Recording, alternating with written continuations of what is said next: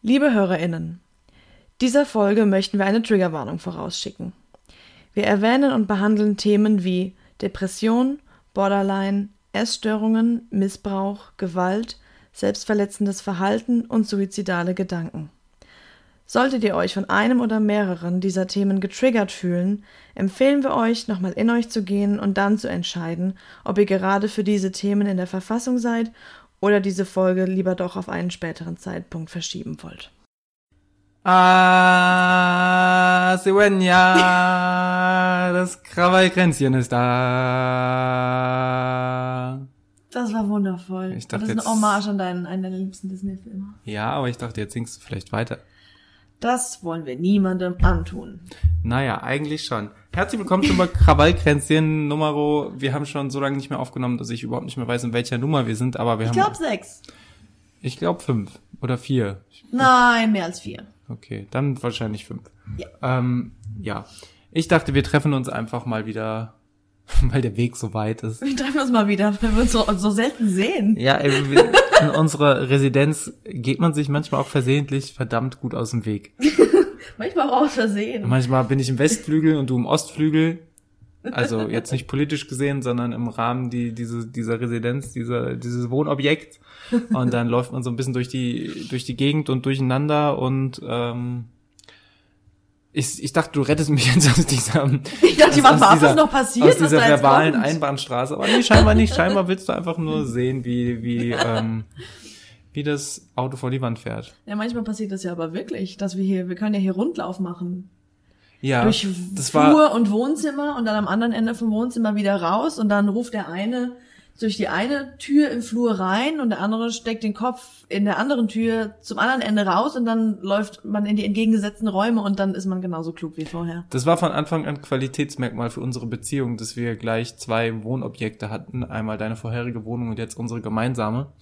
Ähm, wo wir quasi einen Küchenraum hatten mit zwei Eingängen, so dass man immer adäquat im Kreis laufen konnte. Ja. Wenn wir es klug gemacht hätten, hätten wir uns nach Tag eins unserer Beziehung nie wieder gesehen. Schade eigentlich, dass das nicht geklappt hat. Wenn wir immer genau dann aus dem Raum gegangen wären, wenn der andere ihn betritt. Wäre es blöd? Ja, Dinge, die in der Mikrowelle waren, sind heiß. Ja, aber ich wusste nicht mehr, dass es noch so heiß ist. Genauso wie unsere heutigen Gesprächsthemen, Maria. Oh ich ja, merkte schon. auf jeden Fall. Wie das Schicksal uns so spielt, haben wir uns jetzt nun doch gesehen und ähm, Na, Gott sei Dank. haben wahrscheinlich auch einige Themen auf dem Zettel stehen für heute, die ich übrigens, ich war gerade beim Friseur, ich bin sehr entspannt und Das ist ähm, gut. ja. Dann sind wir beide in einem guten State. Ja, wobei ja, Wobei. ich, ich zerrede, eingelenkt. Ich, ich zerrede es nicht. Nein, natürlich bin ich tiefenentspannt, so wie sich das gehört, wenn man mir ein Mikrofon ins Gesicht hält. Ähm, und deswegen bin ich gespannt, wo uns diese heutige Podcastaufnahme hinführt, Maria. Wo, wo biegen wir heute ab? Wir werden uns dem ganz einfachen und gemütserhellenden Thema der, naja, wir eigentlich können wir es einfach Mental Health nennen, so ganz grob.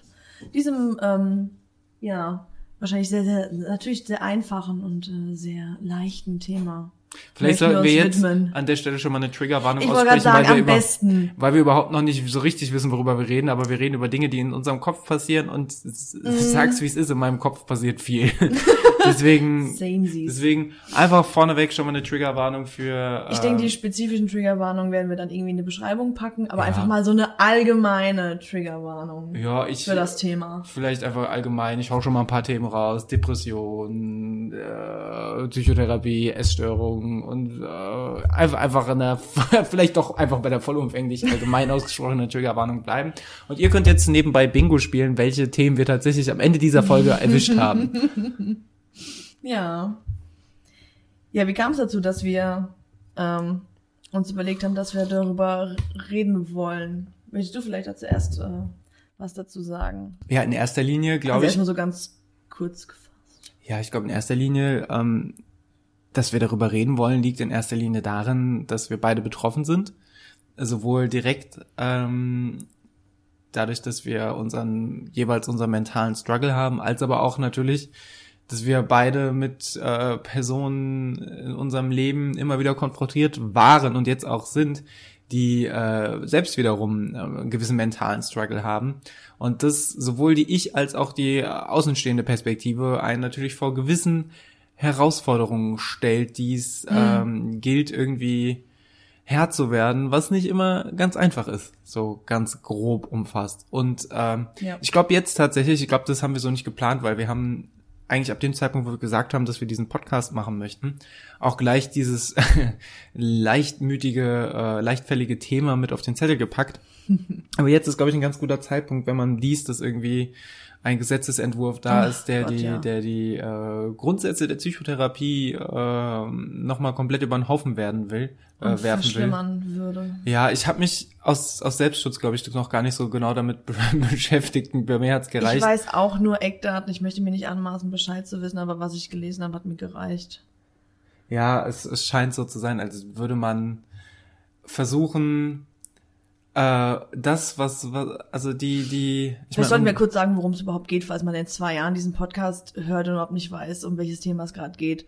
Dann erstmal mein Beileid. Nee, es geht tatsächlich darum, dass man versucht, dieses, dieses, diesen Gesetz, äh, Gesetzentwurf zur Rasterpsychotherapie genau. durchzusetzen, genau. was quasi ähm, das Feld der Psychotherapie so ein bisschen den, den, sag ich mal, anderen Gesundheitsleistungen, äh, was die Abrechnung angeht, so ein bisschen gleichstellen will. Und zwar äh, kriegst du der Grundgedanke könnte man mit viel Wohlwollen sagen, ist vielleicht gar nicht so schlecht, um den Ablauf ein bisschen transparenter und einfacher zu gestalten. Und vielleicht auch mehr Leuten Zugang zur Therapie ja, zu ermöglichen. Aber der Endeffekt ist nicht so gut. Und zwar geht es letztlich darum, soweit ich es verstanden habe, äh, alle Angaben ohne Gewähr, dass man versucht zu sagen, okay, wir haben gewisse Pauschaldiagnosen und ich glaub, dafür je nach Krankheit, oder? Genau, und dafür ja. kriegt man einen gewissen Stundensatz den, den muss man nicht mehr sorg, äh, nicht mehr über einen langwierigen bürokratischen Prozess beantragen, sondern man kriegt Stundensatz X und dann friss oder stirb. Was halt einfach wahnsinniger Unfug ist. Was vielleicht mit viel Glück den Ablauf ein bisschen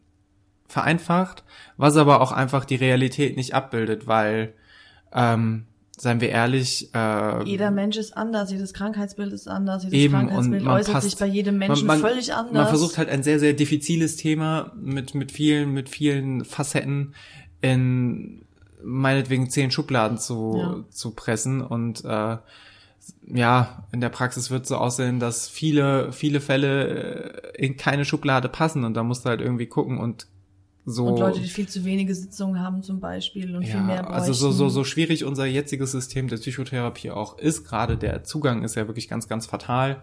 Ähm, da ist zumindest der Punkt, dass ein Psychotherapeut, eine Psychotherapeutin zumindest äh, ganz gezielt Stunden beantragen kann und die müssen auch gerechtfertigt werden. Und gerade im Wesen der privaten Gesundheitskassen ist das Ganze auch alles andere als fair, aber letztlich ähm, liegt da, glaube ich, noch deutlich mehr Spielraum beim, beim, bei dem Fachmenschen, mhm. äh, der einen da irgendwie durch so eine Therapie begleitet und zukünftig soll sich das augenscheinlich, ähm, ich hoffe, dass es nicht so kommt, äh, anders gestalten. Und zwar eben, dass du in diese, diese sogenannten Raster reinpasst. Ähm, ich finde auch generell, warum ist das Wort Denken Raster? wir nicht schon genug in Schubladen, was soll ja, der Unfug? Gerade ist es halt so, so zynisch, dass du halt gerade so das Bereich, den Bereich der Psychotherapie nochmal versuchst in ähm, da dann wo du eh schon Probleme mit Stigmatisierung und äh, mit, mit, mit Rastern und Schubladen hast, da dann wieder Schubladen zu bilden, weil du die Leute dann besser und einfacher abrechnen kannst. Äh, Finde ich schon sehr, sehr zynisch und sag, sag's wie es ist, alles, wo das Wort Raster vorsteht, ist prinzipiell schlecht. Egal ob Rasterfahndung, Rasterpsychotherapie, das einzige gute Wort ist Rastafari. Dem stimme ich zu. Ja, und gerade weil ähm, dieses ganze, dieses ganze Thema und alles, was dazugehört, ja so, so vielfältig ist, äh, maßen wir uns natürlich auch nicht an, in egal was wir jetzt sagen werden, worüber wir reden werden, dass wir natürlich keine Experten sind oder irgendwelche differenzierten, keine Ahnung, Tipps, Meinungen, was auch immer abgeben werden. Wir dachten einfach nur, wir, wir sprechen einfach mal vielleicht über, über gewisse Dinge, einfach weil es sicherlich für den einen oder anderen interessant ist und weil wir beide, glaube ich, denken, dass man eigentlich nicht genug darüber reden kann. Ja, man kann sicherlich auch Dinge zerreden, aber genug drüber reden kann man, glaube ich, tatsächlich nicht. Ähm, letztlich sind wir durchaus Experten und nämlich Experten, Auf was selbst. genau, was unsere eigene Erfahrung ja. angeht. Äh, und ich denke, darüber können und wollen wir gerne heute sprechen. wir entscheiden uns dann vielleicht in einer Stunde, ob wir die Folge ausstrahlen oder nicht oder ob das Ganze zu persönlich wird. Ähm, ja, dürft uns gern auf diesem Weg begleiten. Das kann man ja minütlich dann selbst abwägen, ja. wie weit es dann geht. Sollen wir vielleicht einfach ähm, damit starten? Also ich würde vielleicht einfach damit starten, mal zu erzählen, so kurz und grob, wieso ich überhaupt zum Beispiel damals meine erste Therapie gestartet habe oder ist das zu wild vorgeprescht? Nee, sehr gerne. Also ähm, ich glaube, das lässt sich bei dir auch einfacher strukturieren als bei mir, weil mein Zugang ja, zur Psychotherapie sehr, sehr konfus ist. ähm, deswegen erzähl du gerne mal, Maria, wieso dein, dein erster Berührungspunkt damit war und ähm, wie sich dein Einstieg gestaltete und was überhaupt der Anlass dafür war. Ja, also um vielleicht zwei, drei Sätze vorwegzuschieben zu mir einfach. Ich würde über mich selbst sagen, dass ich schon immer eine sehr emotionale Person war. Jetzt nicht, ähm, dass es in ein Krankheitsbild passen würde, aber einfach eine, eine Person, die sehr schnell sich für Dinge begeistern kann, was ja was Gutes ist, oder auch schnell mal so einer gewissen Obsession verfällt, aber auch sehr gut immer darin war, ähm, ja, sich in so Negativspiralen zu schrauben, auf diverse Themen ähm, bezogen. Und ich auch sehr lange ein sehr ängstlicher Mensch war. Also neue Situationen haben mir große Angst gemacht. Also gut, der Mensch per se mag, glaube ich, keine neuen Pers äh, Situationen. Der Mensch ist ein Gewohnheitstier, aber es war schon so, dass ich an vielen neuen ähm, Punkten meines Lebens, sei es jetzt Beginn des Studiums oder Auszug aus dem Elternhaus, erstmal mit, mit großer Angst, die mich echt stark gehemmt hat, teilweise ähm, begegnet bin. So viel einfach dazu erstmal. Ähm, und das war dann so, dass ich 2016 war das, ähm, meine langjährige Beziehung erstmal beendet habe, aus der gemeinsamen Wohnung ausgezogen bin, wieder bei meinen Eltern eingezogen bin was für sich selbst genommen schon ein sehr, sehr großer Einschnitt in meinem Leben war. Und zur gleichen Zeit habe ich aber auch mein erstes Staatsexamen gemacht äh, an der Uni und musste für Prüfungen lernen und hatte auch da sehr, sehr viel Stress und sehr, sehr viel Druck. Das heißt, da ist von zwei Enden ziemlich viel passiert, negatives, stressmäßig einfach. Und dann sind in dieser Zeit, in so einem halben Jahr, noch mehr Dinge passiert, die mich einfach emotional sehr mitgenommen haben. Ähm, mich einerseits davon abgelenkt haben, mich mit meiner Trennung emotional auseinanderzusetzen. Das habe ich meiner Meinung nach auch heute noch ähm, nicht wirklich mit mir ausgemacht irgendwie. Und es hat alles so weiterhin in, so in mir gebrodelt und ich habe das irgendwie so halb ignoriert und war da mit meinem Staatsexamen beschäftigt und dann waren da noch ganz viele andere Sachen. Und es war einfach sehr, sehr, sehr viel Druck auf mir. Mir ging es echt wahnsinnig beschissen in der Zeit. Aber ich habe das irgendwie gewuppt. Ich habe ein sehr gutes Staatsexamen gemacht. Ich habe das irgendwie hingekriegt. Und im Januar 2017 dann ungefähr sollte dann mein Ref beginnen. Und da sollte ich halt von Anfang an auch eigenverantwortlichen Unterricht halten.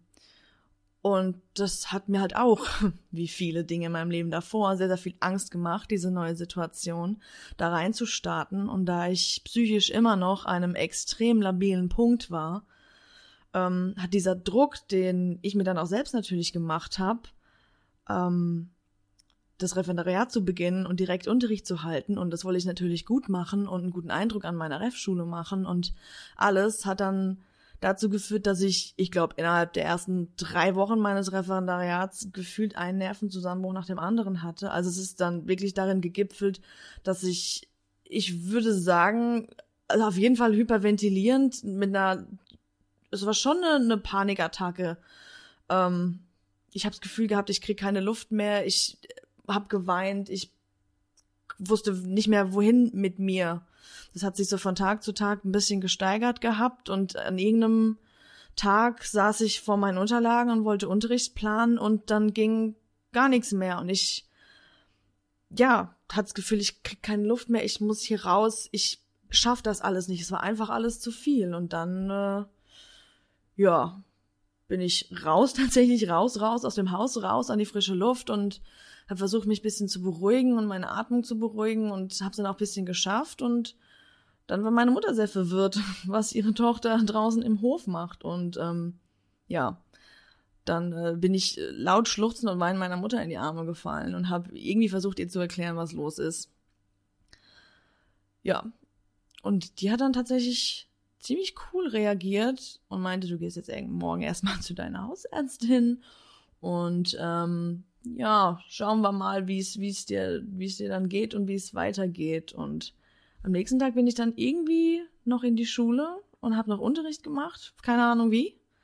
Und bin danach dann zu meiner Ärztin, saß dann bei der weinend im Sprechzimmer. Ähm, und die hat mich dann erstmal krank geschrieben und mir ein, zwei Adressen von Therapeuten in der, in der Nachbarstadt gegeben, ähm, wo ich dann auch, vielleicht was, worüber wir später noch reden können, Therapeuten suche und sowas. Ich äh. ahne schon, dass die Folge ein, zwei bis drei Teiler wird, aber das ist ja, auch vollkommen okay, ähm, weil das Thema ist ja auch entsprechend groß und schwer ja. und ich glaube nicht, dass wir da irgendwie jetzt durchrushen sollten, Nö, gar sondern nicht, uns auch die nicht. Zeit nehmen sollten, die das Ganze braucht. Ja, ja genau. Und ähm, hat mir dann tatsächlich auch, was ich heute ein bisschen kritisch sehe, ähm, hat mir dann auch direkt ein Rezept für ein leichtes Antidepressivum verschrieben. Ähm, ja, das habe ich mir dann geholt. Dann habe ich mich auf die Suche nach einem Therapeuten begeben und war dann erstmal krankgeschrieben und habe versucht, mich wiederzufinden. vielleicht bis da, vielleicht bis dahin erstmal. Ja. Und so ging das dann seinen Weg. Ich habe dann den einen Therapeuten, den sie mir empfohlen hat, den sie auch schon halt anderen Patientinnen, PatientInnen empfohlen hat, ähm, kontaktiert und konnte dann auch relativ fix zum ersten Mal oder für die probatorischen Sitzungen ähm, zu dem gehen. Und bei dem bin ich dann auch geblieben, weil es hat sich ganz gut angefühlt, das hat dann ganz gut funktioniert. Mm. Und bei dem bin ich dann die nächsten anderthalb Jahre, eigentlich bis wir nach Frankfurt gezogen sind, ähm, geblieben, über die ganze Dauer meines Refs zur, zur allgemeinen Verständnis, was sind diese probatorischen Sitzungen? Das sind so, ich glaube, das sind fünf erste Sitzungen, die man ähm, auch noch nicht, sage ich mal, ich weiß gar nicht, wie das mit dem Bezahlen ist, aber das sind so die, die Kennenlernsitzungen bei einem die, Therapeuten die, die kannst erstmal. du, ne? also meines Wissens nach sind es fünf oder sechs und die kannst du bei äh, also ich ex Stimmt, die kann man von bei mehreren Therapeuten genau, das machen, klingt, ne? klingt so ein bisschen Mansplaining-mäßig. Ich habe natürlich gefragt, einfach weil wir das den, den Zuhörern und Ja, ja, Zuhörerinnen ein bisschen klar machen wollten. Nicht, weil ich mich dann herausstellen wollte, um dich zu korrigieren, um Gottes Willen. Ich habe gerade gemerkt, wie das wirkt und dachte so, stopp, ich muss da nochmal eingreifen. ähm, nee, also tatsächlich kannst du die bei äh, diversen Psychotherapeuten, Psychotherapeutinnen nehmen oder da vorstellig werden für diese Kennenlernsitzung, sage ich mal, ehe tatsächlich eine richtige Psychotherapie beantragt wird. Ähm, die Kernidee ist, finde ich tatsächlich ziemlich gut und zwar äh, weißt du ja noch nicht, du brauchst ja einen Menschen, auf den du dich irgendwie einlassen kannst und dem du das Vertrauen entgegenbringst, dich entsprechend zu öffnen und dementsprechend. Und der die Psychotherapeutin muss mit dir ja auch können, ne? Das Genau. muss ja auch ähm, harmonieren. Genau, und deswegen finde ich das an der Stelle gut, dass du da die Mhm. Möglichkeit hast. Ich weiß nicht, wie bei wie vielen Therapeuten man da vorstellig werden kann. Schon bei einer Handvoll mindestens. Ja, ähm, dass man da und auch darüber hinaus geht es, da muss man es aber nochmal bei der Krankenkasse beantragen. Ja. Aber das prinzipiell, wenn es genug Therapeuten und Therapeutinnen gibt, die einen aufnehmen würden, ich glaube, das ist der, der Ja. Flaschenhals liegt an der Stelle da, dann ist das Konzept an der Stelle, finde ich, nicht verkehrt. Ja, genau. Ich denke, ist, ist das ge- genug als erstes? Äh, oder hättest du da noch was hinzuzufügen oder zu fragen an der Stelle? Nee, ich denke, wir werden da gleich noch ein bisschen näher drauf eingehen, äh, wie es so dann Ja. für dich weiterging bei, bei dir. Das war so mein Weg dahin. Genau, weil ich glaube, bei dir ist es schon ein relativ stringenter Weg, der, Ja. den man, den man zumindest abzeichnen kann. Hm. Zumal deine, ich glaube, deine Psychotherapien hatten, glaube ich, auch immer ein gewisses Ziel oder es war immer relativ klar, von Ja. wo man kommt und wo man, natürlich weiß man nie genau, wo man hin möchte, aber so, äh, ich, ich glaube, bei, bei dir war immer relativ genau schon, schon hast du mitgebracht und warst dir wahrscheinlich selbst auch Ja. halt relativ bewusst, wo Probleme liegen können. Oder Ja. zumindest was gerade der akute Auslöser war. Genau. Also bei der ersten, die ich dann ja, die eben beschriebene, die ich dann angefangen habe, da ging's also ob ich wirklich wusste, was ich will, als ich das angefangen habe, ähm, weiß ich gar nicht, ob ich das so hätte formulieren können. Ich, ich hätte, damals hätte ich wahrscheinlich gesagt, ich will keine Angst mehr vorm Ref haben. das wäre wahrscheinlich so meine Formulierung gewesen. Was im Endeffekt das Ziel war, halt mich möglichst ähm, sane und emotional stabil ans Ende des Refs zu bringen. Nee, einfach ähm, Selbstvertrauen zu gewinnen und aber auch mit ein paar Dingen ähm, klarzukommen, die halt in, im, im Vorfeld ähm, halt einfach passiert sind. Ja, genau.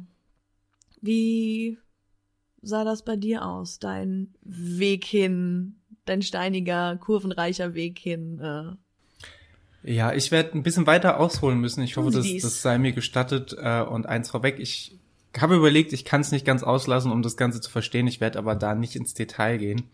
Äh, und zwar bin ich schon als Kind, äh, als quasi im Kindergartenalter schon das erste Mal der Psychotherapie ähm, begegnet. Und ich glaube, das ist ganz wichtig zu erwähnen, auch warum das war, um einfach so dieses Gesamtbild, warum manche Sachen heute so kompliziert sind und warum es mir heute so geht, wie es mir geht, zu verstehen.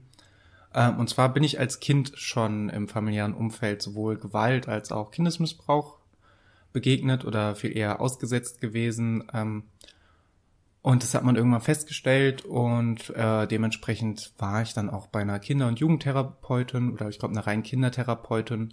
Und das war so der erste Moment, dass ich im Leben mal ähm, Kontakt, also sehr, sehr früh, ich glaube, da war ich drei oder vier, so ganz, kann mich gar nicht mehr so ganz genau dran erinnern, ähm, Kontakte mit äh, Psychotherapie hatte. Und das ist natürlich, wenn du das so als Gedächtnis hast, muss man auch sagen, ist im späteren Leben das nicht unbedingt einfach, sich dann nochmal irgendwie einer Psychotherapie zu öffnen, wenn so dein erster Einstieg. Das hemmt einen sicher, oder? Ja, so, so etwas ganz, ganz Schlimmes war. Man muss auch ergänzend sagen, ich habe auch ungefähr ein halbes Jahr in einem Kinderheim gelebt. Und da war man auch natürlich immer von Sozialpädagogen, aber auch ähm, Kindertherapeuten umgeben. Und das waren alles keine, keine guten Erinnerungen, die dort entstanden sind, gerade auch in, in Verbindung mit der entsprechenden Therapie und mit der entsprechenden Einrichtung. Ähm, ja, ich, ich generell diesen Ansatz, so Leute äh, lauter äh, mit der gleichen oder ähnlichen Vorgeschichte vorbelastet, ähm, mit ähnlichen Gewalterfahrungen dann da irgendwie in ein Haus zu sperren und zu sagen, äh, so, ihr seid, ihr, Kessel, ne? ihr seid jetzt unter euch. Ähm, das funktioniert nicht. Die, mhm. da, da, die Leute, die haben, oder die, die Leute, die Kinder, die sind mit Gewalt aufgewachsen und Schlimmerem und die reproduzieren das natürlich. Und jetzt kannst du dir vorstellen, wenn du da 20 solche Kinder hast, die auf engen Raum da zusammenleben, dass das natürlich nicht gut ausgeht. Mhm. Äh, und ja, auch da gehe ich nicht näher ins Detail, aber ich glaube, man kann sich vorstellen, was da, dass das nicht unbedingt eine schöne Umgebung für ein Kind war. Und das sind so die ganzen Punkte, mit denen ich dann so umgeben war, unabhängig natürlich von dem, von den Ereignissen an sich, die, die mich natürlich bis heute noch belasten, logischerweise, was mich auch ehrlicherweise auch immer mein Leben lang belasten wird. Hast du denn um kurz reinzugerätschen, hast du denn in der Retrospektive das Gefühl, dass diese Therapie als Kind dir als Kind geholfen hat, falls du überhaupt Erinnerungen daran hast? Das war. Oder war das alles mehr so, ja, ich setze mich da halt ein bisschen hin und spiele mit einem grünen Pferd und dann gehe ich ja, wieder? Ich, ich glaube, das war bei mir schon ganz zielstrebig damals die Therapie gar nicht mal ich glaube gar nicht mal, um äh, mir konkret zu helfen, sondern viel, viel eher war das ein Therapieansatz, um herauszufinden, was überhaupt tatsächlich passiert ist. Ah, okay. Also hm. überspitzt gesagt, dieses, äh, man hat zwei Figuren und äh, zeigt auch mal, wo die eine Figur die andere angefasst hat. Das ist natürlich sehr überspitzt ähm, okay. und ist vielleicht, man möge es mir verzeihen, dass es in dieser, bei, bei so einer ernsten Thematik ein bisschen salopp klingt, aber ich glaube, das ist für mich auch so das ist auch nicht verkehrt, der, der, erst, der, der beste Weg, das irgendwie da, da, damit dann ja, cool zu sein und das so ein bisschen, weil ich, ich glaube jetzt über, halt. überdramatisieren muss ich das jetzt auch nicht. Ich glaube, jeder, der sich das jetzt anhört, äh, wird wissen, dass es eine ernste Thematik ist. Ähm, ja, davon ab, so das waren so meine ersten Berührungspunkte damit. Äh, und wie gesagt, hat das natürlich auch viele Verhaltensweisen bei mir getriggert, schon als Kleinkind, aber auch als Jugendlicher, die mich natürlich immer, äh, immer begleitet haben, sei es schon als Kind eine gewisse Schwermütigkeit, eine Unsicherheit, äh, konkrete Verhaltensweisen, die, die sich so nicht ablegen ließen, Angst vor gewissen Situationen ähm, und irgendwann auch ganz, ganz starke Flucht in ungesundes Essverhalten, sehr viel äh, im Vorfeld schon, aber dann noch sehr, sehr viel extremer äh, Probleme mit Fressattacken, sich nicht zügeln können und ja, das Ganze befeuert auch von, von nicht unbedingt, ähm, da möchte ich wirklich nicht drauf eingehen an der Stelle, aber sei mal, sei mal kurz angedeutet, von einem sehr, sehr ungesunden Umfeld dann auch noch äh, familiär, was das nicht unbedingt begünstigt hat, die, diese, diese Situation. Ähm, ja, dass ich halt einfach irgendwann mit, äh, und jetzt springen wir weit, vielleicht mit äh, 16, 17, 18, 19, 20 dann irgendwann in Situationen stand, ähm, wo es sehr, sehr schwierig war, so sein Leben Herr zu werden. Also beispielsweise, dass ich heute fest davon überzeugt bin, dass ich mit 17, 18 ähm, Hals über Kopf äh, fast in den Alkoholismus geschlittert bin, ohne, ohne es so richtig wahrzunehmen, weil ich mich, äh, nachdem ich meine erste Ausbildung geschmissen habe, nur noch äh, separiert habe, nur noch allein zu Hause war und ähm, ja, im Grunde genommen nur in irgendwelchen Online-Foren abhing, äh, Wrestling geguckt habe, äh, Videospiele gespielt habe und Bier getrunken habe, was an sich auch alles, irrwitzigerweise, obwohl ich weiß, dass es eine Kackphase in meinem Leben war, ähm, habe ich an all diese Tätigkeiten, sei es das Bier trinken, das Wrestling gucken oder das Star Wars spielen, ähm, einzeln sehr, sehr schöne Erinnerungen. Ich glaube, dieses Potpourri und dieses Wissen, in was für einem Loch man da gefallen ist, das ist es, was das Ganze so, so, so wehmütig und so belastend macht. Aber auch da bin ich dann irgendwie, irgendwie wieder rausgekommen, viel mehr durch eine Verstrickung von tatsächlich von glücklichen Zufällen, Menschen, die man getroffen hat, die sich in, zumindest in dem Zeitpunkt meines Lebens als sehr, sehr hilfsbereit und hilfreich erwiesen haben äh, ein paar glückliche Zufälle, aber ich habe schon auch immer wieder gemerkt, dass da Situationen sind, die mich immer wieder vor immense Herausforderungen stellen. Ich habe nicht verstanden, was das für Situationen sind und was das für Herausforderungen sind.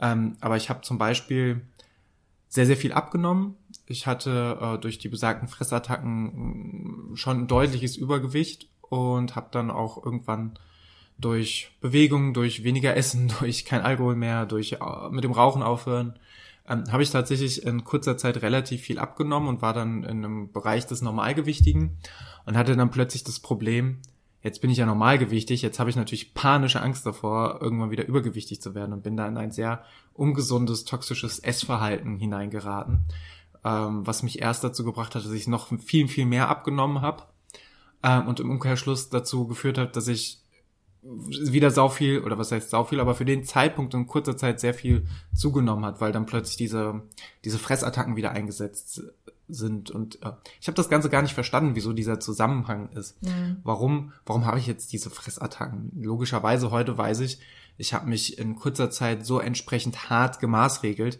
dass das irgendwann nicht mehr zu halten war. Und irgendwo, wenn du, wenn du sehr extrem an einem Seil ziehst, dann zieht die andere Seite irgendwann auch so extrem und im schlimmsten Fall reißt das Seil irgendwann. Also habe ich es halt geschafft, nachdem ich irgendwie 35 Kilo in einem anderthalb Jahren abgenommen habe, habe ich halt irgendwie 10 Kilo in zwei Monaten wieder zugenommen. Mhm. Ähm, ohne jetzt irgendwie Shaming betreiben zu wollen, was zu oder abnehmen angeht. Aber das war definitiv die Art und Weise auch, wie das zu dem Zeitpunkt stattgefunden hat, war halt einfach nicht gesund. Und das war so das erste Mal, nachdem ich quasi äh, allein auf eigenem Bein stand, dass ich mich wieder mit dem Thema Psychotherapie auseinandergesetzt hat, dass ich halt wirklich ähm, damals zu meinem Hausarzt gegangen bin und es war noch, ich weiß noch, das war so eine ganz unangenehme Situation, weil er war auch Ausbildungsarzt, ähm, hatte häufig äh, Studierende da, die halt irgendwie da ihre Fachsemester gemacht haben. Und da wurde immer gefragt, ähm, ja, ist das okay, wenn jetzt hier der Mensch dabei sitzt? Und ich habe dann die Hand gehoben und gesagt, nee, bitte nicht. Und das war schon so ein erstes Alarmsignal auch für den Arzt, dass er dachte, okay, das könnte hier eine sensiblere Nummer werden. Mhm. Und habe dann mein Problem geschildert und habe dann auch besagte Liste mit Psychotherapeuten bekommen. Ähm, mein Problem damals war schon, und ich habe mich da mit einem sehr, damals zumindest für mich sehr konkreten, wenn auch für mich sehr eindimensionalen, weil heute weiß ich, dass das nicht das, das Hauptproblem war, aber habe mich dann da mit meinen Binge-Eating-Attacken und meinen Fressattacken und meinen, meiner, meiner Essstörung sehr direkt an die ähm, vielleicht wahrscheinlich auch Zeichen einer Depression sehr, sehr direkt an die Psychotherapeuten gewandt und äh, habe aber keinen Platz bekommen. Also mhm. ich, ich wurde nicht mal auf Wartelisten gesetzt, weil halt einfach die, die so überlastet waren und das war extrem, extrem frustrierend woraufhin ich es dann einfach sein gelassen habe, woraufhin ich dann gesagt habe, okay. Klar, da überwindet man sich und geht so einen großen Schritt. Das ist ja wahrscheinlich von vielen Leuten auch heute noch ein Problem. Du überwindest dich und gehst diesen großen Schritt und dann ja, gibt's da keine Lösung, weil du erstmal gar keinen Platz bekommst. Ja, und das war, das war sehr, sehr frustrierend und daraufhin habe ich es erstmal für Jahre, Jahre, Jahre gelassen. Also das war, ja, ich weiß nicht, also es wird jetzt wahrscheinlich zehn Jahre her gewesen sein oder so. Ja, du meinst vielleicht, vielleicht, vielleicht ein bisschen, so vielleicht ein bisschen, ja, ich glaube, zu dem Zeitpunkt, da war ich dann schon in meiner zweiten Ausbildung, lass mich 21 gewesen sein, dann sind es jetzt ja, Ja. zehn Jahre, circa Mhm. neun Jahre. Ähm, ja, und das war, es war wahnsinnig frustrierend, wahnsinnig anstrengend. Ähm, nee, gar nicht weiter. Ach, egal. Es, war, es war, auf- war auf jeden Fall lang her. So richtig Ja. zeitlich auf die Kette kriege ich das nicht mehr. Ähm, ja, und nichtsdestotrotz war mir auch immer, immer wieder, äh, ist mir in den Laufe der Zeit immer wieder bewusst geworden, dass ich irgendwie, ähm, heute würde ich sagen, emotional nicht so stabil bin. Damals hätte ich gesagt, ich bin halt einfach ein, ein Choleriker, ähm, aber irgendwie alle anderen sind schuld, wie man das so als Choleriker denkt. Ähm, leider Gottes war ich damals auch in einer Beziehung, die sich dann auch nicht als so hilfreich entpuppt hat, weil ich halt äh, jemand war, wie gesagt, ich dachte, ich bin Choleriker und ich war halt jemand, der war sehr, sehr, konnte sehr schnell sehr aufbrausend werden, ähm, sehr, sehr impulsiv werden. Ähm, und meine damalige Freundin, heute Ex-Freundin, ähm, die ehrlicherweise vielleicht ähnliche Probleme hat wie ich und wir wussten es beide nicht. Auf jeden Fall hat die es dann regelmäßig geschafft, wenn ich schon so ein bisschen on fire war und eh schon, schon sehr sensibel auf Themen reagiert habe und mich schon aufgeregt hat, immer noch so Öl ins Feuer zu gießen. Ähm, und bin dann, da bin ich regelmäßig aus meiner Haut gefahren, bin, bin nahezu hysterisch geworden. Also auch absolut Verhaltensweisen, die ich, die ich bei anderen hassen würde, die ich aber auch absolut an mir selbst hasse und einfach nicht, nicht erleben möchte. Ähm, was natürlich doppelt scheiße, weil auf der einen Seite warst du absolut sauer auf dich selbst, dass du dich so hast, äh, dass du so entgleist bist, so laut geworden bist. Also bei mir war das meistens über, über impulsive Lautstärke oder auf die Tischplatte hauen oder gegen eine Tür treten oder so, so auch so richtig dumme Sachen. Ähm, ähm, ja, und habe damals natürlich dann die, die, die Schuld natürlich teils zu Recht nur bei mir gesehen, ähm, habe aber gar nicht so dieses Zusammenspiel ver verstanden aus meiner, aus meiner Psyche, aus, aus dem von extern noch immer weiter reizen und triggern und weiter, weiter Öl in die Flamme gießen. Und ja, hab, hab, das, hab das Ganze nicht gesehen. Ich dachte, ja gut, so bin ich halt, ich bin halt ein Choleriker. Ähm, und habe das Ganze so, so hingenommen. Und ähm, ja, irgendwann war dann die Beziehung Gott sei Dank vorbei. Irgend, gar nicht so viel später haben wir uns dann kennengelernt. Ähm, Wir gingen ja so bösen ineinander über. ging, so. ging tatsächlich dann, äh, nach, nachdem ich mich von der ersten Person getrennt habe, waren wir dann doch unverhofft, aber doch sehr schnell waren wir beide dann zusammen. ähm, ja, und dann, dann hat sich aber auch in der Zeit, so, so schön es von Anfang an mit uns beiden war, doch relativ deutlich gezeigt, dass ich da einfach äh, immer noch sehr, sehr viel Ballast mit mir rumschleppe. Das Offensichtlichste war halt immer noch dieses Thema Essen und Bezug zum eigenen Körper. Dass das halt immer noch sehr, sehr schwerwiegend bei mir war, dass ich halt einfach extrem kritisch mit Veränderungen an meinem Körper umgegangen bin. Wenn ich halt ein Kilo zugenommen habe, dann war und ist das halt manchmal leider heute auch noch äh, eine, eine ein Weltuntergang für mich. Ähm, sei es aber auch ähm, schädigendes Verhalten, wie dass man ähm, ja sich selbst verletzt hat oder destruktiv sich gegenüber einem selbst verhalten hat. Das Destruktive kann zum Beispiel wieder eine Fressattacke sein, kann aber tatsächlich auch sein, dass man sich körperlich selbst geschadet hat. Ähm, äh, was alles dazu geführt hat, dass wir auch in, in einer Phase, da waren wir noch gar nicht so lang zusammen, ähm, und auch unsere erste, sagen wir mal, handfeste, lautstarke Diskussion hatten, weil du vollkommen zu Recht äh, dann da gesagt hast, ich gucke mir das nicht mehr länger an, sondern auch ganz klar gesagt hast, die Punkte benannt hast, die, die da gerade, die da gerade störend sind und Auch die von dir angesprochene Impulsivität und diese, ich, ich nenne es jetzt mal ganz pauschal Stimmungsschwankungen. So, Ja. Ja. Genau, also Ja. diese Impulsivität in beide Richtungen, ähm, wo- worüber wir uns dann unterhalten haben. Und erstmal war das für mich natürlich eine Vollkatastrophe, weil du mir dann mehr oder weniger die Pistole auf die Brust gesetzt hast. Also hast nicht gesagt, äh, ruf jetzt einen Therapeuten an oder ich gehe, aber du hast mir schon deutlich gesagt, hey, wenn das langfristig was mit uns werden soll, dann musst du dich um deine Punkte kümmern, was Ja. vollkommen angebracht war und auch vollkommen angemessen war. Woraufhin ich mich dann tatsächlich wieder und das müssen jetzt drei Jahre, glaube ich, her sein. Gut, gute drei Jahre, Ja. vielleicht ein bisschen länger. Äh, ich dann damit angefangen habe, wieder nach einem Psychotherapieplatz zu suchen. Und das war wieder mal sehr frustrierend. Und zwar ähm, habe ich damals in Offenbach gewohnt und hatte dann da tatsächlich eine dieser, jetzt kommt ein Fachwort, Pro Probatorischen Pro Sitzungen. probatorischen Sitzungen. Hat nichts mit Probiotik zu tun. Probioti die probiotische Sitzung von Danone. Er- erst- erst gucken, was Ich wollte wollte passiert. gerade sagen, erst ein Aktimel und dann kommt die probiotische Sitzung. Oh. Nimm, nehmen Sie eine Zeitung Ich mit. sehe Gummihandschuhe, ich mag das Oh, nicht. Willen. äh, not sure, was das für ein Therapeut war. Ja, aber die Okay. Stimmung war gut. Nee, ta tatsächlich war, war das dann tatsächlich ein Mensch, wo ich hingegangen bin zur ersten Sitzung und ich habe versucht, mich zu öffnen.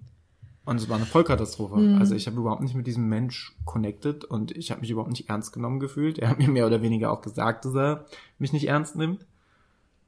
Das ist halt so, beim ersten Mal hast du nicht mal einen Platz bekommen. Okay. Dann hast du nochmal den Arsch hochbekommen und hast gesagt, okay, ich versuch's nochmal. Dann hast du einen Platz bekommen, dann gehst du dahin und der sagt so gesehen, ja, stellen Sie sich nicht so an. Also, äh, da kannst du ja gar keinen Bock mehr haben. Ja.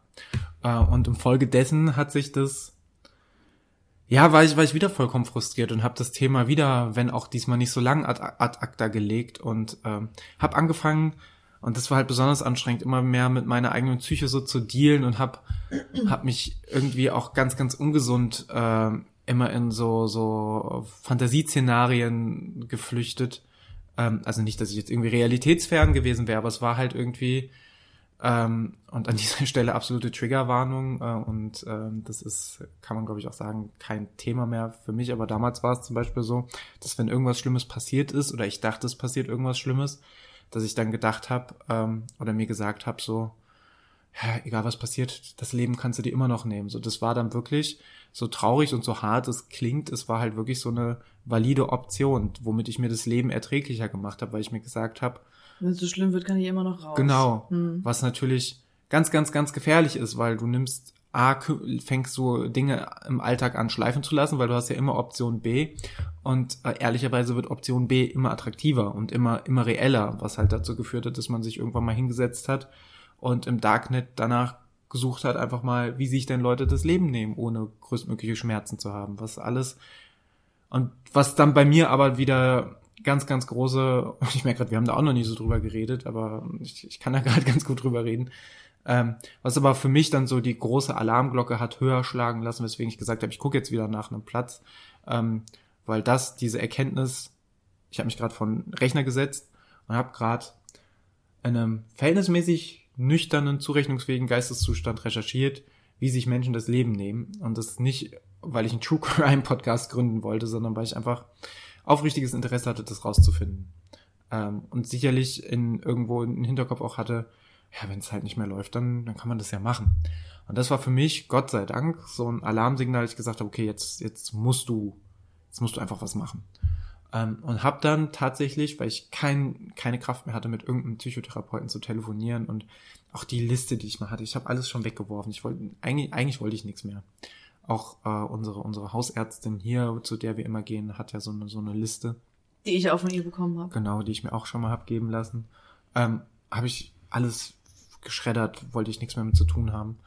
Ähm, und dann habe ich aber nochmal geguckt und bin da tatsächlich ganz stumpf bei Google Maps durchgegangen äh, und Manchmal habe kannst du einfach sein, ja, oder? und hab dann einfach mal geguckt, welche Psychotherapeuten haben tatsächlich gute Bewertungen und welche haben eine Webseite mit E-Mail-Adresse und da habe ich einen gefunden, Wo ich nicht anrufen muss. der, der, der sehr sympathisch gewirkt hat und der sogar eine Online-Terminvereinbarung hatte. Wo gibt's ja heute häufiger. Da vor zweieinhalb Jahren war das noch nicht ganz so häufig und habe dann tatsächlich für ein Erstgespräch einen Online-Termin vereinbart.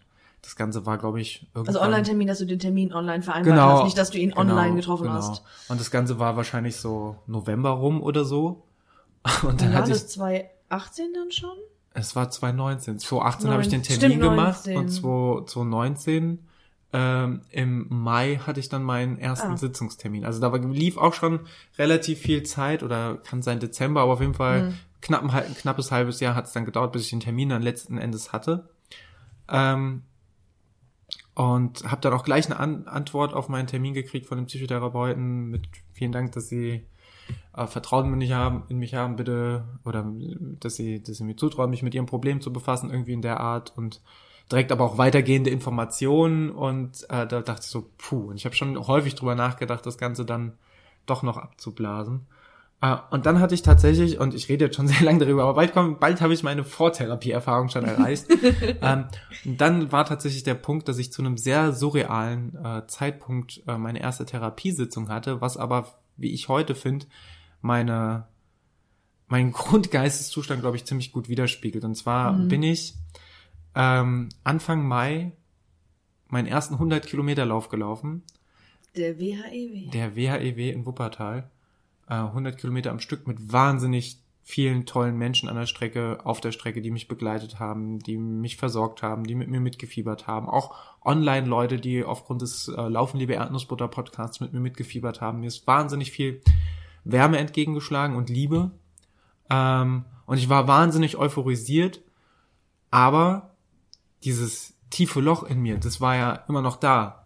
Und genau in diesem Zustand bin ich quasi in meine erste Therapiesitzung rein und, hat, gedacht, und hatte- kommt denn da zur Tür rein? und hatte genau diese beiden Extreme auf der einen Seite und das war der der Wettkampf war Was ein guter Spiegel deines der Wettkampf Alltags war samstags Ist, ne? und ich weiß noch ziemlich genau die die erste Therapiestunde war montags. Das heißt, Echt? ich hatte mehr. ich hatte da überhaupt keine ich weiß gar nicht, ob ich dir überhaupt vorher gesagt habe, dass ich diese erste Therapiesitzung habe. Ich glaube, ich habe den ja, ich weiß es gar nicht mehr, weil ich nach dieser er komischen Erfahrung über ein Jahr zuvor in Offenbach wollte ich mir da gar nicht mehr zu viel Hoffnung machen. Von deiner zwe- zweiten Therapieerfahrung, nämlich der Typ, der dich mehr so belächelt hat, davon hattest du mir tatsächlich nie erzählt.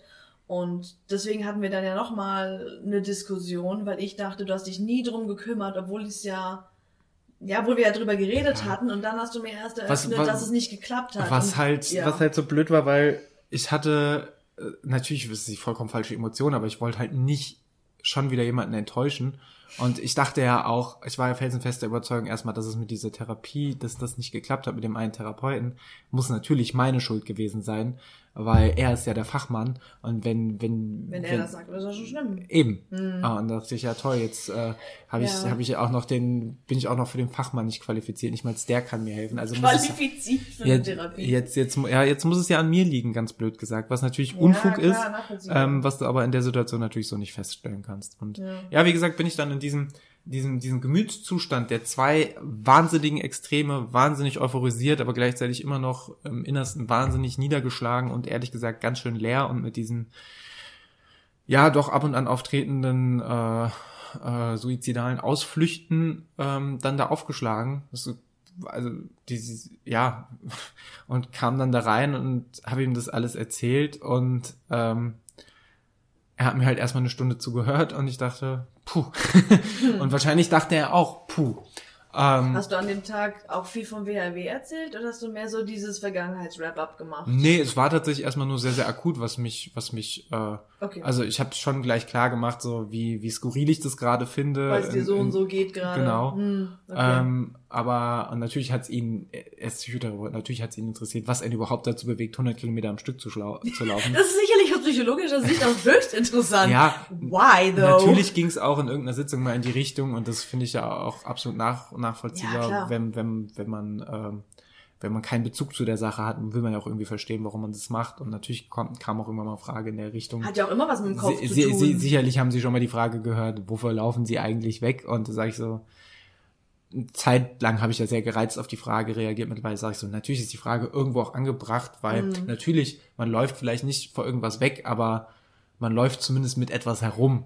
Also ja. das ist ja, vielleicht auch kommen wir da was spät, weg. vielleicht, wenn, vielleicht wenn man wann anders oder später nochmal zu, zu, ähm, zu Umgang mit Konflikten oder inneren Konflikten äh, kommt und zu Strategien, wie man damit überhaupt umgehen kann, dann kann, kann ich gerne auch nochmal näher aufs Laufen eingehen, weil das so für, für mich mein Tool Nummer eins ist, um Konflikte zu bewältigen, auch oder in erster Linie Konflikte mit mir selbst ähm, und das halt nicht nur destruktiv zu bewältigen. Aber ja, das war so mein, mein, mein langer Einstieg in meine erste, äh, heute würde ich sagen, funktionierende Psychotherapie. Das war ein wilder Ritt. Das Daniel. war ein, ein wilder Ritt, Maria. Wie ging, wie ging dein Ritt an der Stelle weiter? Ich, wei- ich weiß, Bezogen auf dich oder bezogen auf meine zweite Therapie? oh, da suchst du ja aus. Sind beide sehr aufregende Themen. Es sind beide sehr aufregende Themen. Ich denke, ich gehe erst auf das eine, dann das andere ein, weil das eine hat das andere ja bedingt. Also, ähm, natürlich war diese Zeit auch für mich natürlich sehr herausfordernd und ich möchte das hier in keinster Weise irgendwie in ein Verhältnis stellen, weil obviously, ähm, ne, war es für dich schwieriger als für mich. Ähm, dennoch muss man ja auch als, als Partner, Partnerin, ja, irgendwie damit klarkommen, damit leben, mit dem Partner leben, dem, den Partner unterstützen, ähm, aber es auch irgendwie verstehen, versuchen zu verstehen, halt den Alltag gemeinsam einfach bewältigen, so, ne?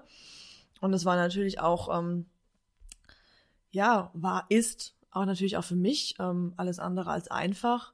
Und wie du da, wie du vorhin gesagt hast, genau, habe ich halt damals dann einfach so gedacht, so, ähm, ich will, dass das hier funktioniert, ich will diese Beziehung auf jeden Fall weiterführen, aber das funktioniert nur, wenn, wenn alle Beteiligten für sich selbst irgendwie Verantwortung übernehmen und ähm, was dafür tun, dass es besser wird. Und wir haben auch letztens noch mal drüber geredet und da habe ich auch noch mal gesagt, ähm, wichtig war mir einfach nur das Gefühl zu haben, du, du kümmerst dich und du versuchst irgendwas zu tun, dass es besser wird. Wenn die Therapie absolut gar nichts gebracht hätte oder du auch erstmal nur Absagen bekommen hättest oder keinen Platz gefunden hättest oder ähm, die Chemie auch beim fünften Therapeuten nicht gestimmt hätte, dann wäre das natürlich blöd gewesen, aber du hättest ja trotzdem weitergemacht und dich gekümmert und Verantwortung übernommen. Das war erstmal das, was ich, was mir am allerwichtigsten war. Zu merken, okay, ähm, da passiert was, wir, wir kümmern uns hier oder er kümmert sich und er macht was dafür und arbeitet aktiv auch in die Richtung daran mit, dass, dass es halt auch in Zukunft funktionieren wird. Das war einfach das, was mir ganz, ganz wichtig war an der Stelle. Ähm, genau, deswegen war ich dann natürlich umso erleichtert, als es dann irgendwann losging.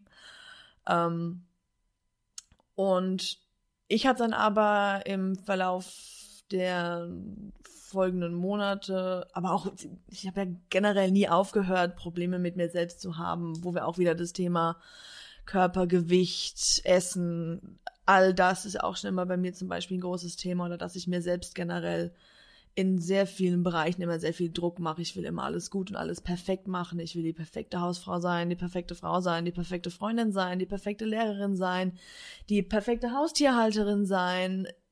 Und äh, das kann man nicht. Ähm, ja. Und das war viel, was mich auch immer wieder ähm, beschäftigt und, und, und mental stark herausgefordert hat. Aber dann natürlich auch unsere Situation zu Hause halt einfach, weil ich einfach an vielen Stellen sehr unsicher war, ähm, wie, wie ich gut und konstruktiv ähm, ja, und für alle Parteien einfach gut mit gewissen Situationen umgehen kann. Und es war immer so ein Abwägen zwischen was kann ich sagen, also wenn, ja, wenn jetzt irgendwie was, was war und es war irgendwie, ich hätte irgendwie gerne gesagt, dass mich irgendwas stört oder ähm, ja, keine Ahnung, es war immer, bei mir hat immer so eine gewisse Angst mitgeschwungen, was, was zu sagen, was ich denke oder Kritik zu äußern oder so, weil ich immer Angst vor oder oft Angst vor der, vor der Reaktion hatte, weil ich es oft ähm, einfach unberechenbar fand, wie du reagieren könntest zum Beispiel. Und das hat sich oft wie so ein Eierschalenlauf für mich angefühlt. Und dann habe ich einfach oft Dinge nicht gesagt und Dinge runtergeschluckt und habe mich irgendwann sehr stark so gefühlt, als wäre ich einfach nicht ich selbst und als würde ich mich, mich selbst betrügen und nicht, nicht ehrlich zu mir sein und im Umkehrschluss ja auch irgendwie nicht ehrlich zu dir, wenn ich nicht sage, was ich denke. Und das wollte ich einfach nicht. Und dann habe ich da zum Glück noch rechtzeitig eingelenkt, bevor ich, ja, keine Ahnung, mich selbst verliere und vielleicht am, im Endeffekt vielleicht blöderweise uns auch. Wer weiß, wie das ausgegangen wäre. Ähm, für uns beide. Und habe mir dann überlegt, nee, das, das möchte ich nicht. Ich will mich so weiter nicht in dieser Beziehung verhalten, weil das finde ich dir, mir, uns gegenüber auch nicht fair. Ähm, aber mir ging es ja auch wirklich sehr, sehr schlecht damit. Ähm, weil ich mich auch sehr unter, unter Druck gefühlt hat immer und immer sehr, sehr angespannt war. Ähm, Angst hatte, was Falsches zu sagen, was Falsches zu machen. Gleichzeitig mich aber darüber geärgert habe, weil ich dachte, ey, ich bin halt so, warum sage ich es nicht einfach? Warum mache ich es nicht einfach? Und ist dieser, da war ich auch sehr hin und her gerissen immer innerlich. Und das war dann so mein Motivator, ähm, da dann auch wieder zu sagen, okay, ich begebe mich nochmal ähm, in eine Therapie. Einerseits gab, weil es natürlich ein, zwei Sachen gab, die ausschließlich mich betroffen haben, die ich mal nochmal aufarbeiten wollte. Auch so ein paar Kindheitsdinge, familiäre Dinge, die ja sicherlich jeder Mensch mit sich rumschleppt. Ähm, die sicherlich auch Einfluss auf, auf mich und meine Psyche und mein Verhalten heutzutage haben. Ähm, aber auch ähm, ganz viel, was mir vorher gar nicht so bewusst war, aber ganz, ganz viel Arbeit an mir und unsere Beziehung in meiner Therapie. Ähm, genau, das waren dann so meine, meine Beweggründe, warum ich mich dann auch nochmal ähm, in eine Therapie begeben habe, weil ich, ja, weil ich auch einfach wollte, dass das, dass das weiterhin funktioniert. Ich dachte, jetzt hat er es gemacht, jetzt hat er Verantwortung ähm, dafür übernommen und hat das, hat das angefangen. Ähm, jetzt nicht, jetzt muss ich nachziehen, aber so, ne? Ich dachte ich so, ich glaube, das äh, wäre eine wär eine gute Idee, dass ich auch selber mit mir wieder so im, im Reinen bin. Und das war dann so mein Start in meine, in meine zweite Therapie. Da bin ich dann ja zu unserer schon angesprochenen Hausärztin, die mir dann eine Liste gegeben hat mit PsychotherapeutInnen aus deiner Umgebung. Ähm, Geile Therapeuten in deiner Umgebung warten auf dich. Genau, so ungefähr.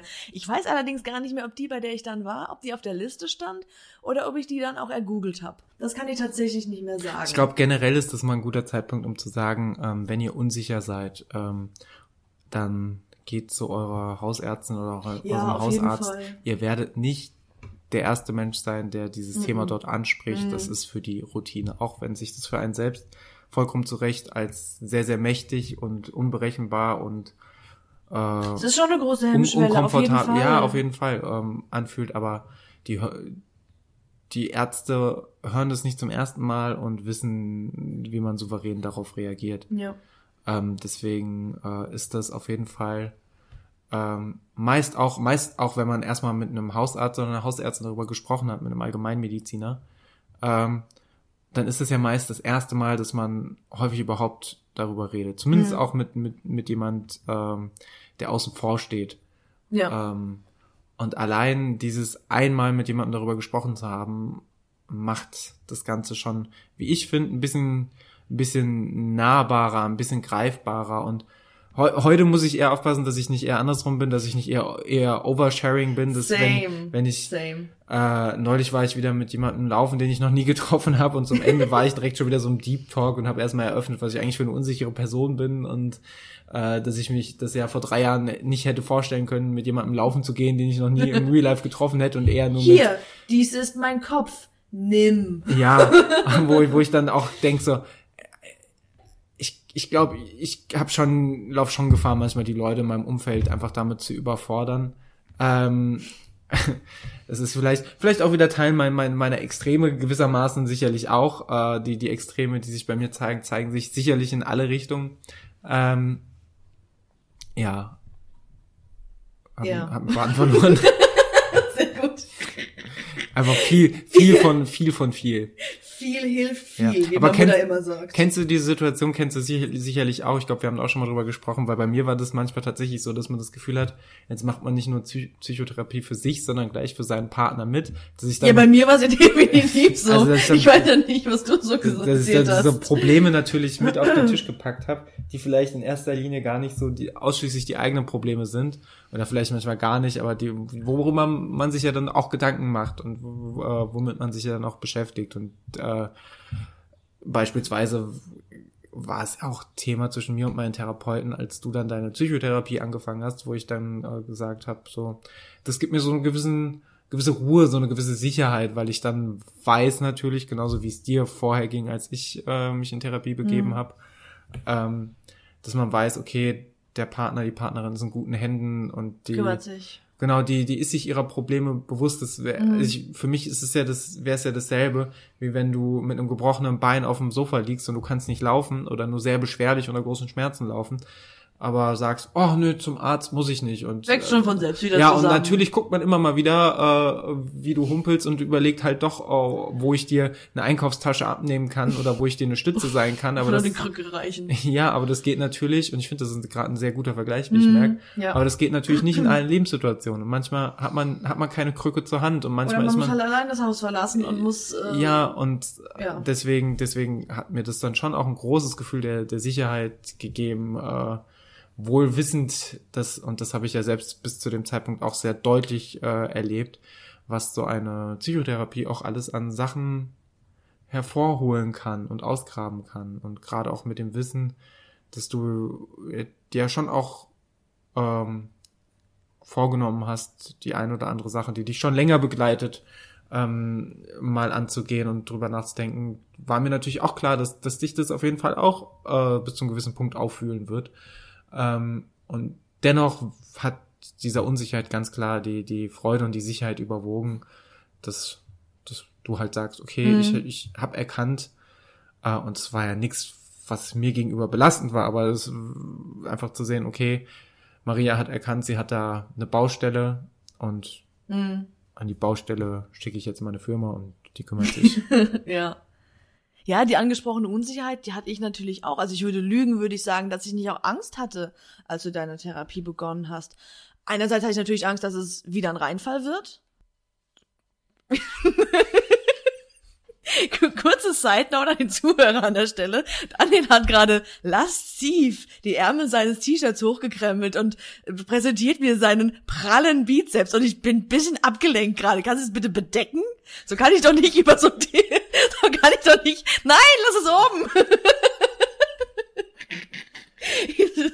Es scheint mir nur nicht das adäquate Setting für so eine tiefgreifende Thematik zu sein. Ich, ich dachte gerade, also halb entblößt vor mir sitzt. Ich habe vorhin, es ist ja plötzlich wieder Herbst und Winter draußen, ich habe gerade die Heizung ja. aufgedreht. Ja, mir war kalt. Und dann habe ich plötzlich gemerkt, dass mir warm ist und da dachte ich, ich krempel mir die Arme hoch und hatte kurz Angst, dass ich die Stimmung zerstöre, indem ich irgendwie mit meinem prallen Bizeps, um zu zitieren, eine, eine subtile Drohstimmung äh, Nein, aufbereite. Nein, das Mir wird es ganz viel wärmer jetzt noch plötzlich. Um Gottes Willen. Wir, wir sollen vielleicht beim Thema bleiben, bevor unsere ähm, Zuhörerinnen einen ähm, ja. Therapeuten brauchen.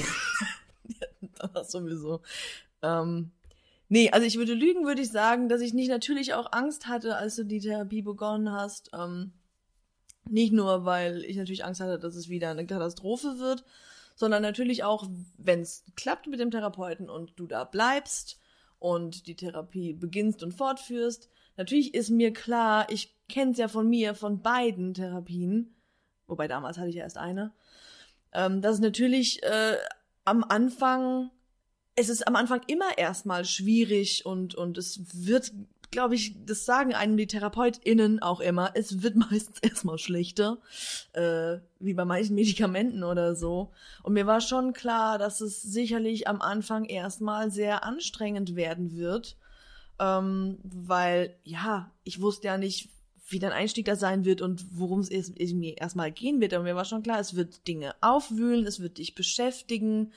Ähm, natürlich hatte ich da auch Angst davor, dass es einerseits, dass es dir noch schlechter geht, also dir zu dem Zeitpunkt, wie ich ja durchaus wusste, eh geht. Das, weil ich, das will ich ja natürlich nicht. Ich will ja, dass es dir gut geht, logischerweise.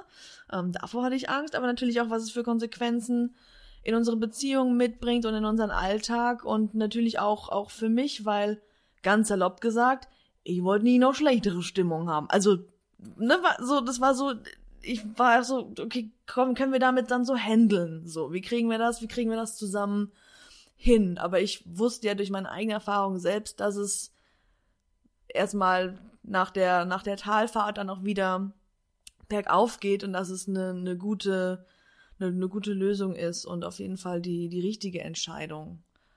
Ja, so viel, weil du auch meintest, dass du auch unsicher warst. Und dass es auch eine Unsicherheit mit sich gebracht hat, als ich das dann wieder auch gemacht habe.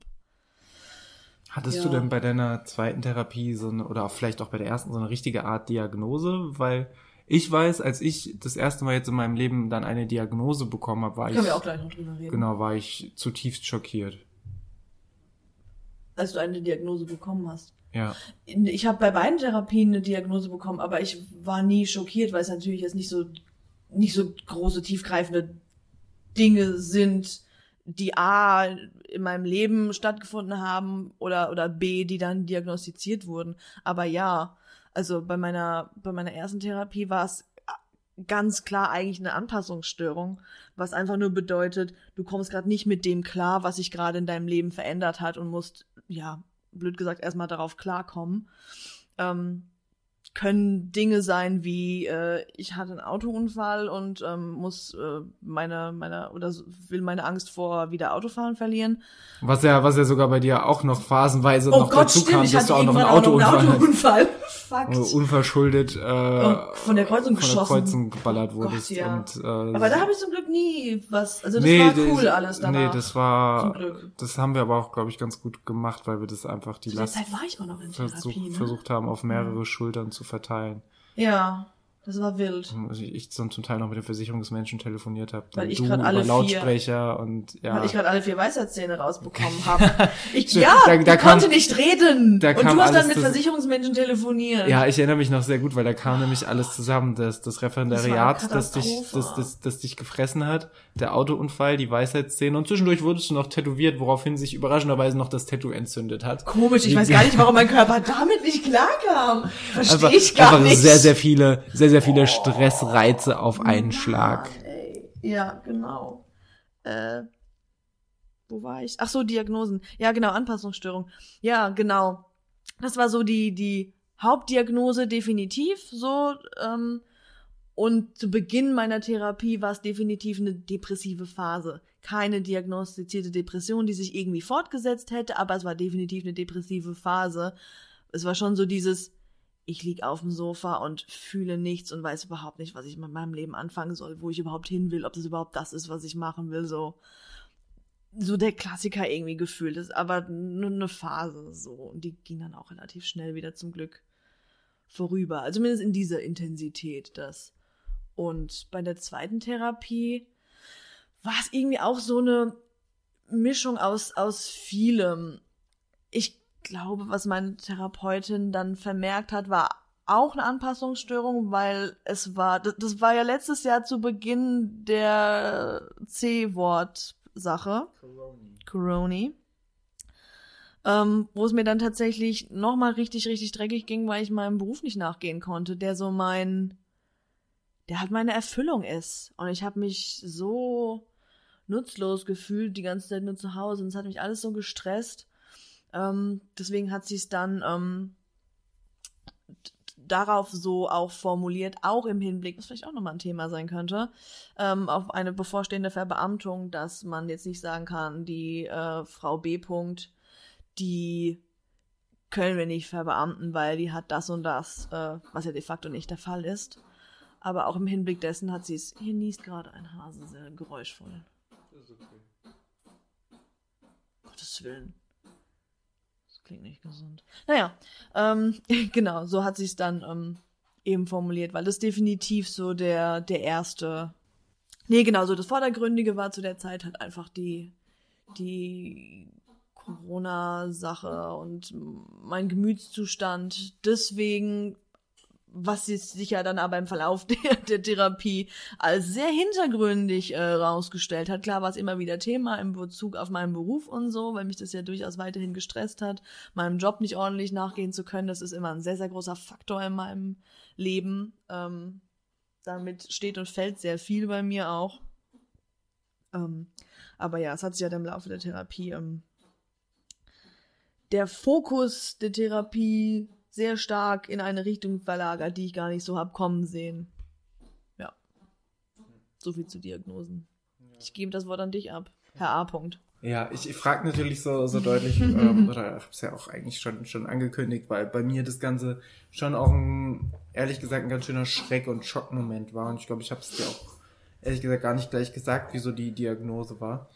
Ähm, und zwar wurde die, oder wir haben drüber gesprochen, so schon relativ zu Beginn einer der ersten Sitzungen, was so die, die Punkte sein könnten. Und Du hast ja auch so einen lustigen Bogen ausgefüllt und was ja, geschrieben und wo, so. Wo, wo, wo dann auch ganz klar war, da hat mein Therapeut auch großen Wert drauf gelegt, dass es jetzt nichts Allgemeingültiges ist, was da auf seinem Analysebogen rauskommt, aber es kann halt einfach eine Tendenz darstellen. Das, Mhm. Und da haben wir dann drüber gesprochen.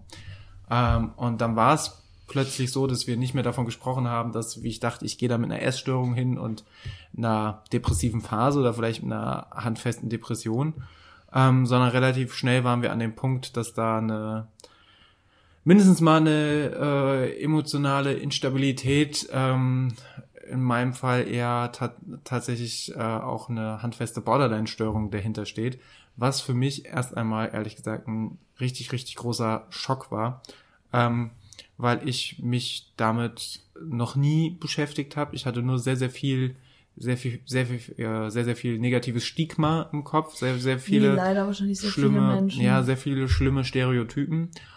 Ähm, und auch selber in meinem Leben ähm, sehr viel, sehr viele negative Verhaltensweisen von äh, Menschen mit, mit Borderline-Persönlichkeitsstörungen erlebt. ähm, und habe das halt dann alles so auf mich projiziert und fand's ganz, ganz, ganz doll furchtbar. Habe das natürlich auch in einer der folgenden Sitzungen das erste Mal auch angesprochen, wie wie nicht wie schlimm ich die Diagnose per se finde, dass, dass er sie ausgesprochen hat, aber einfach wie schlimm ich diese Diagnose an mir finde, weil das ganz, ganz für ganz, ganz viele Verhaltensweisen steht äh, in meinem Kopf, die ich furchtbar finde. Ähm, glücklicherweise habe ich aber Stand. oder stand, ja, definitiv stand. Glücklicherweise habe ich aber dann etwas sehr, sehr Gutes getan ähm, und muss ich auch mal selbst loben. Und zwar habe ich dann angefangen, äh, mich inhaltlich mit dieser Störung zu befassen, bevor ich ehrlich gesagt so ein bisschen Angst hatte, weil meine Angst war, wenn ich mich mit diesen, mit diesen, ähm, mit dieser Störung oder Krankheit oder wie auch immer man es nennen will, mit dieser Eigenschaft befasse und ich lese so ganz viele Verhaltensweisen, dass ich die wie so ein, wie so ein Hypochondra der psychisch, psychischen Erkrankung, wie so ein Spiegel quasi aufsauge und reflektiere und, und dann Ich weiß nicht, was du mich auch ganz oft gefragt hast. Bin ich Verhaltens- so? Bin ich so? Verhaltensweisen adaptiere. Ja, weil das für mich wirklich so, ein, Ja, so eine Art ja. Lernprozess war. Also Mhm. zum einen wusste ich natürlich, da hast du mich, das fand ich wirklich sehr, sehr gut gefragt, als wir uns dann darüber unterhalten haben, hast du mich gefragt, ob du ein Buch zu dem Thema lesen darfst. Äh, Und ich habe echt nachgedacht und dachte, ja, lies mir vielleicht, sag mir vielleicht nicht, was du gelesen hast, weil das würde mich verunsichern, aber ja, also ich dachte schon, das würde dem, dem gegenseitigen Verständnis auf jeden Fall helfen. Gleichzeitig habe ich mir selbst auch digital dann ein Buch gekauft und mich äh, aus Sicht eines, eines Psychotherapeuten, der ein Buch darüber geschrieben hat, angefangen damit auseinanderzusetzen und Ja, meins im wäre sehr Internet auf, auf, auf recherchiert. Angehörigenperspektive Ja, fokussiert. genau. Also so ein, so ein Hilfebuch für Betroffene, Selbstbetroffene und Angehörige von Ja. Betroffenen. Und meins war wirklich relativ neutral gehalten, äh, was zwar auch als Zielgruppe Betroffene hatte, aber auch ähm, tatsächlich. Was heißt äh, neutral? Neutral war meins auch, so war ja nicht wertend, aber Ja, nein, aus aber- medizinischer Sicht auch und so. Ja, genau, einfach um, um Verhaltensweisen Ja. Mhm. festzustellen. Sicherlich auch Tipps für Angehörige, aber schon relativ, relativ objektiv gefasst.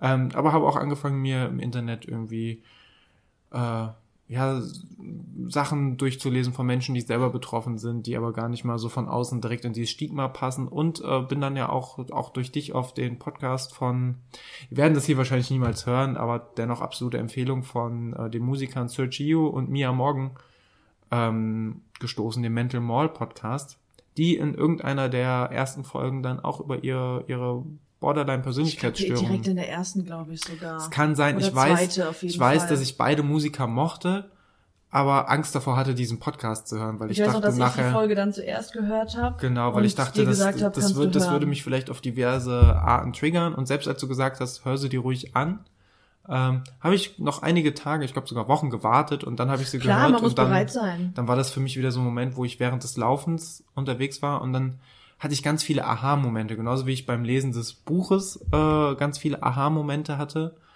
ähm, hatte ich auch in diesem Podcast ganz viele, weil natürlich findet man sich, oder vielleicht auch Gott sei Dank findet man sich nicht in jeder einzelnen Verhaltensweise wieder. Aber es war so ein... Ist so ja ein so ein- Spektrum, natürlich. Genau, es- und es war dann so, ein- so ein Sch- Schlüsselkonstrukt, was sich dann so erschlossen hat und wo ich dann auch meine Persönlichkeit für mich, natürlich weiß ich, wie ich bin und äh, was, was ich mache, aber um meine eigenen Verhaltensweisen vielleicht noch mehr zu verstehen, aber auch durch Erfahrungsberichte noch mehr zu verstehen, wie das auf andere wirken könnte und aber auch selber so Trigger für einen selbst zu identifizieren. Wo, wo sind wirklich jetzt, wo, wo sind jetzt wirklich so Stellen, wo, wo ich hochgehe und wie kann man dem vielleicht entgegenwirken und wie, wie kann ich persönlich besser damit umgehen? Ich selbst vergleiche das bei mir mal ganz gerne mit so einem Lagerfeuer oder so einem Grill und du, du sagst, oh, ich, ich will geile Würstchen haben, vegane Würstchen, ähm, und dann sagst du, und der, der Grill ist natürlich hochentzündlich und dann kippst du mal ein bisschen Spirit, Spiritus rein, dann hast du eine Stichflamme und wenn die Flamme mal lo lodert auf drei Meter Höhe, dann geht sie auch so schnell nicht mehr ein. Und wenn du dann immer, immer wieder Spiritus reinkippst, das äh, funktioniert nicht. Und irgendwann geht vielleicht die Flasche noch mit hoch und dann äh, hast du einen Waldbrand. Und ungefähr so funktioniert, habe ich gemerkt, meine Psyche an ganz, ganz vielen Stellen. Ähm, dass ich einfach sehr, sehr schnell anfange zu lodern. Bei mir braucht es so einen kleinen Funken, um ein Feuer zu entfachen. Und dann ist halt ganz schnell so eine Stelle da, wo ich mich entscheiden muss, Und wenn man Wasser drauf Ki- gibt, um es zu löschen, ist es nur noch schlimmer. Ja, dann entsteht großer Dampf. äh, und es kann, kann ins Negative fallen, wirklich in ganz, ganz, bei, in meinem Fall in ganz, ganz schlimme, ja, depressionsähnliche Zustände, in, in furchtbare Niedergeschlagenheit. Gleichzeitig kann ich aber auch wahnsinnige Wut, teils wirklich äh, sehr, sehr schwer aushaltbare Wut ähm, oder, oder innere Aggression äh, erzeugen, mindestens mal innere Unruhe einfach durch die durch diese krasse äh, durch die durch durch diese krasses durch dieses krasse Feuer sage ich mal durch diese krasse Emotion, die da ist, die körperlich manchmal kaum auszuhalten ist. Ähm, deswegen hatte ich ja vorhin auch gesagt, durchaus kam es bei mir dann zu destruktiven Verha Verhalten gegenüber einem selbst. Man versucht halt irgendwie zu kanalisieren. Ja, weil also in meinem Fall, und da werde ich ganz explizit, wie gesagt, an der Stelle nochmal Triggerwarnung, in meinem Fall ist es dann einfach so, ähm, dass ich so viel Emotionen gespürt habe, dass ich sie nicht mehr ertragen habe. Und dann war das Einfachste für mich natürlich, einen Gegenreiz zu erzeugen. Und wenn ein starker Gegenreiz sind zum Beispiel Schmerzen, also habe ich mir selbst Schmerzen zu, zugefügt, auf welche Art und Weise auch immer. Das Ganze kann aber natürlich auch an der Stelle, und da habe ich für mich gemerkt, wie so diese ganzen Puzzleteile über mein Leben sich zusammengeführt haben. Kann natürlich auch eine Fressattacke sein, weil das ist auch ein sehr, sehr starker das Reiz. Das ist ja auch ist. destruktives Verhalten, sehr, sehr, kann auch mit Ja, und das war halt einfach sehr, sehr viel, ja. da auch wieder sehr, sehr viel, ähm, sehr, ja, sehr, sehr, sehr, sehr viel, was das, was das ausgelöst hast. Du hast quasi wie eine Art Übersprungshandlung, um sich zu, ähm, ja, um, um sich quasi auszugleichen, um sich einmal wieder zu erden. Einer der Schlüsselmomente der Therapie war für mich natürlich irgendwann zu erkennen, ähm, man kann diese Situation durchaus aushalten. Nur klappt das nicht von jetzt auf gleich. Das ist ja. auch ein Prozess.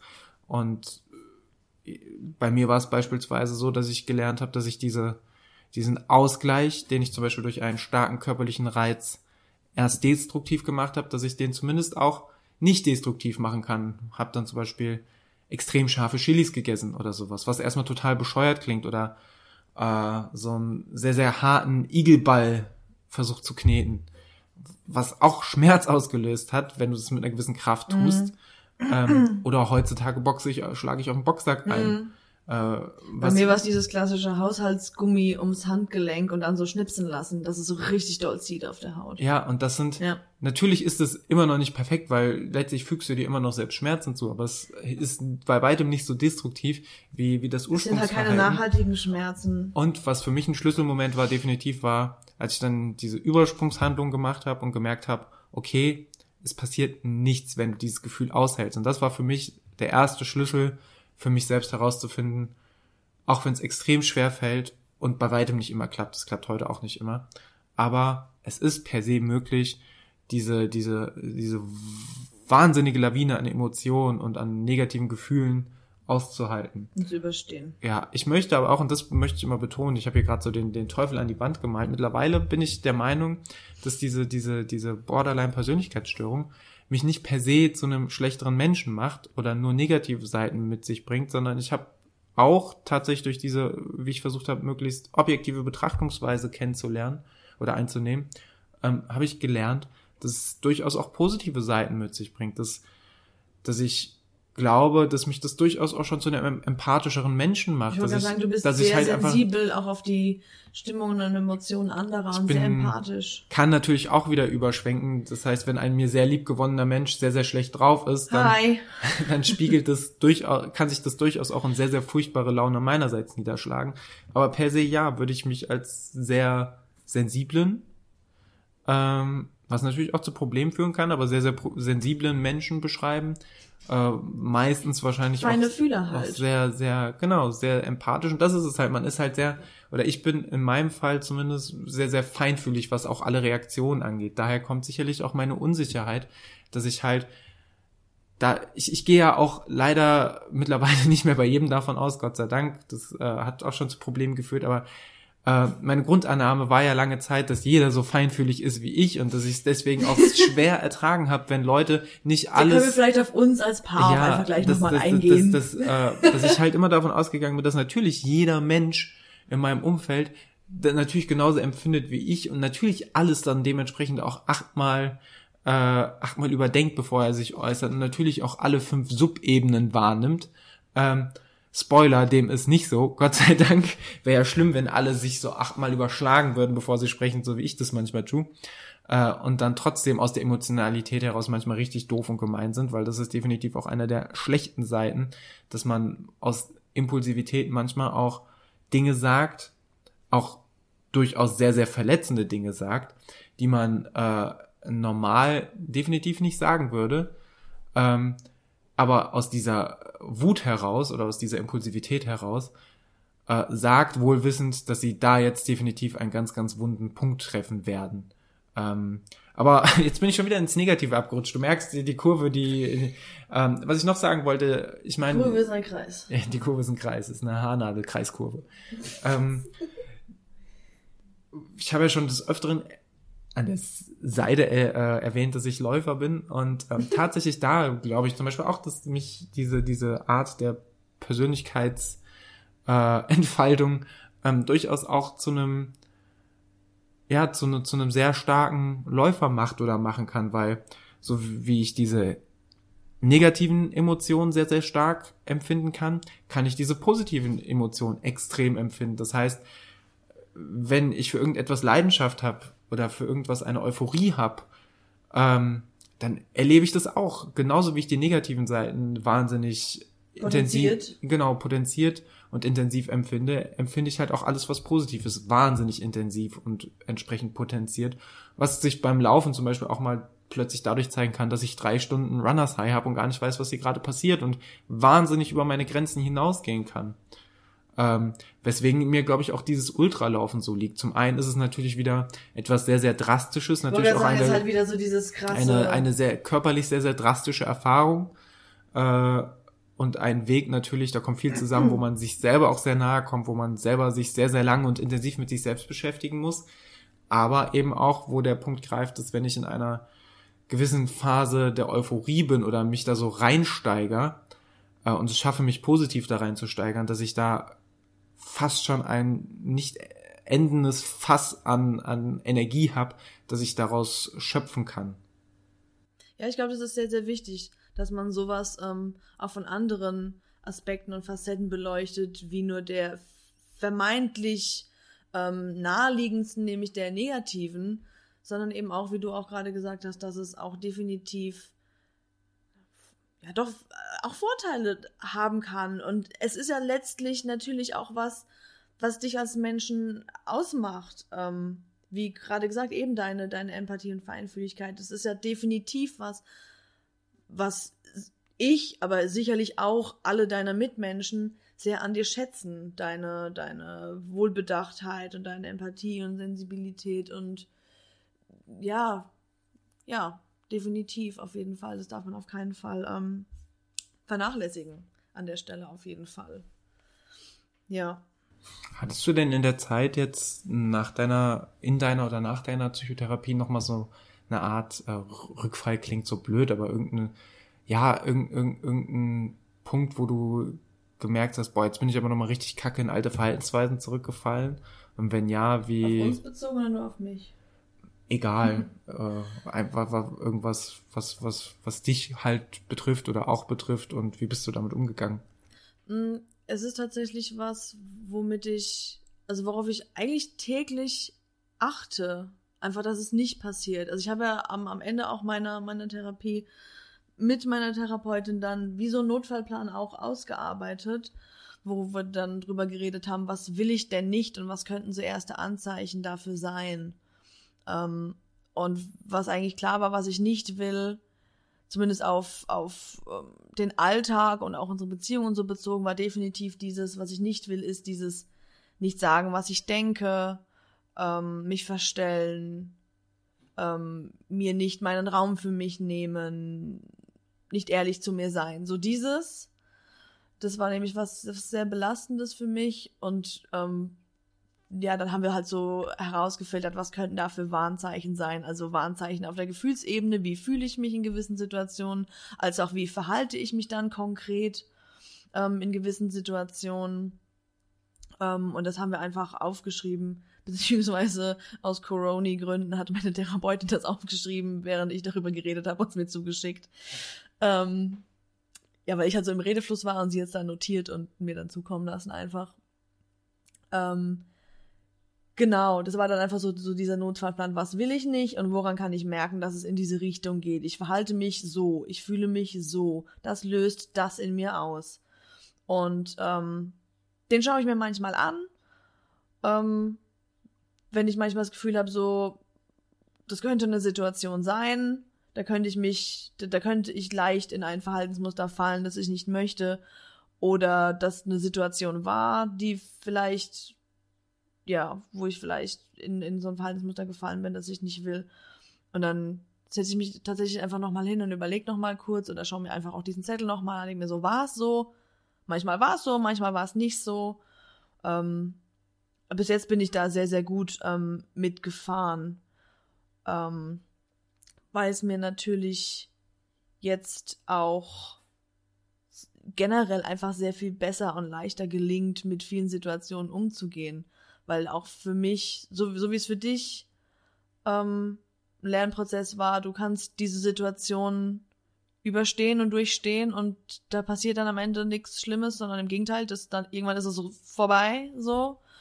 Ähm, war es für mich auch ein Lernprozess, ähm, zu merken, ähm, dass es durchaus richtig und wichtig und in Ordnung ist, wenn ich sage, was ich denke oder oder Dinge einfach mal mache, ohne sie tausendmal zu überdenken und ähm, auch explizit auf dich bezogen, so dass dass du kein rohes Ei bist, ähm, dass man nur mit fünf Topflappen anfassen kann, so ne, das äh, Verrückt.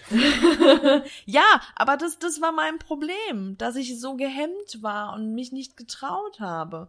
Und dass ich dann aber gemerkt habe, so, ey, nee, es ist völlig in Ordnung, da passiert nichts. Im Gegenteil, es ist ja für alle Beteiligten viel besser, äh, wenn ich einfach ich selbst bin und sage, was ich denke, weil darüber haben wir auch schon mal geredet. Ich bin ja eigentlich wirklich ein, ein lauter, hau raus Mensch so, ne? Und nehme kein Blatt vor den Mund und sag einfach, was Phase ist und ähm, das habe ich mir oft nicht. Ich glaube, der Schlüssel ist, und das haben wir, glaube ich, mittlerweile sehr, sehr gut für uns äh, ja, fast schon perfektioniert, dass wir mittlerweile sehr, sehr gut darin geworden sind, uns gegenseitig zu sagen, ja. was uns an der Kommunikation des anderen gerade stört. Wir hatten gerade gestern so eine Situation. Nee. Des Morgens, vorgestern. Vorgestern, ja. vorgestern so eine Situation, ähm, die auch äh, zum anderen Zeitpunkt unseres Lebens war, wahrscheinlich wahnsinnig eskaliert wäre, hm. ähm, weil ich weiß gar nicht, wer wer wie wen angefahren hat. Ich glaube, ich habe zuerst. Wir haben einfach völlig aneinander vorbei ja, kommuniziert. Und dann dann war gleich so eine so eine düstere, bedrohliche Stimmung, ähm, äh, wo man wusste, eigentlich entweder geht man sich jetzt aus dem Weg oder es gibt gleich Streit. Ja, du hast nicht verstanden, was ich will, ich habe nicht verstanden, was ja, du willst. Beide waren überfordert. Und letztlich, genau, und dann, dann wurde noch was, also hast du noch was gesagt, was ich falsch interpretiert habe. Und dann, und ich, wir sind beide sehr sture Menschen, deswegen finde ich das immer besonders erwähnenswert, dass ich dann einfach zu dir gegangen bin ja. und dir einfach gesagt habe, wie das, was du gerade gesagt hast, bei mir angekommen ist. Ohne, ohne, und ich glaube, das ist der Schlüssel und das habe ich lange Zeit meines Lebens nicht verstanden und ich glaube, das wird man auch nie ganz rauskriegen, keiner von uns, aber umso wichtiger ist es, wenn man das merkt und reflektiert und das dann eben nicht so zu machen. Äh, nämlich ohne einen Vorwurf zu machen, nicht zu sagen, du hast mir gerade das und das gesagt, sondern. Stichwort Ich-Botschaft. Ja, Stichwort Ich-Botschaft. Sondern zu sagen, wie das gerade angekommen ist. Ja. Und dann hast du gesagt, äh, was dein Problem mit der Situation war. Und am Ende haben wir festgestellt, okay, es war einfach wirklich, war halt wirklich alles halb so schlimm. Und wir haben also einen, halt, einen, potenziellen ne? Streit oder einen potenziell schlechten ja. Tag haben wir halt gleich im Keim erstickt. Und das sind so Goldsituationen, die wird man nicht immer so gewährleisten können, aber umso schöner ist es halt, wenn es wenn, wenn's klappt und wenn man halt ähm, gleich schafft, da so, ja, miteinander auf einer Ebene zu kommunizieren. Ja. Ähm, und ich finde, dass das gelingt uns, und jetzt sind wir natürlich wieder ganz, ganz weit weg vom Krawallkränzchen, sondern äh, nur noch im Kränzchen äh, unserer Zweisamkeit, aber äh, wahrscheinlich haben die meisten an der Stelle jetzt eh schon abgeschaltet, sei es drum. Ähm, also auch so ein, so ein bisschen, bisschen Privat-Podcast auf iTunes, äh, Privattherapie auf iTunes. Ähm, ja, das, deswegen kommen wir da mittlerweile, glaube ich, haben wir da einen sehr, sehr guten Weg gefunden, der insgesamt sehr, sehr gut funktioniert.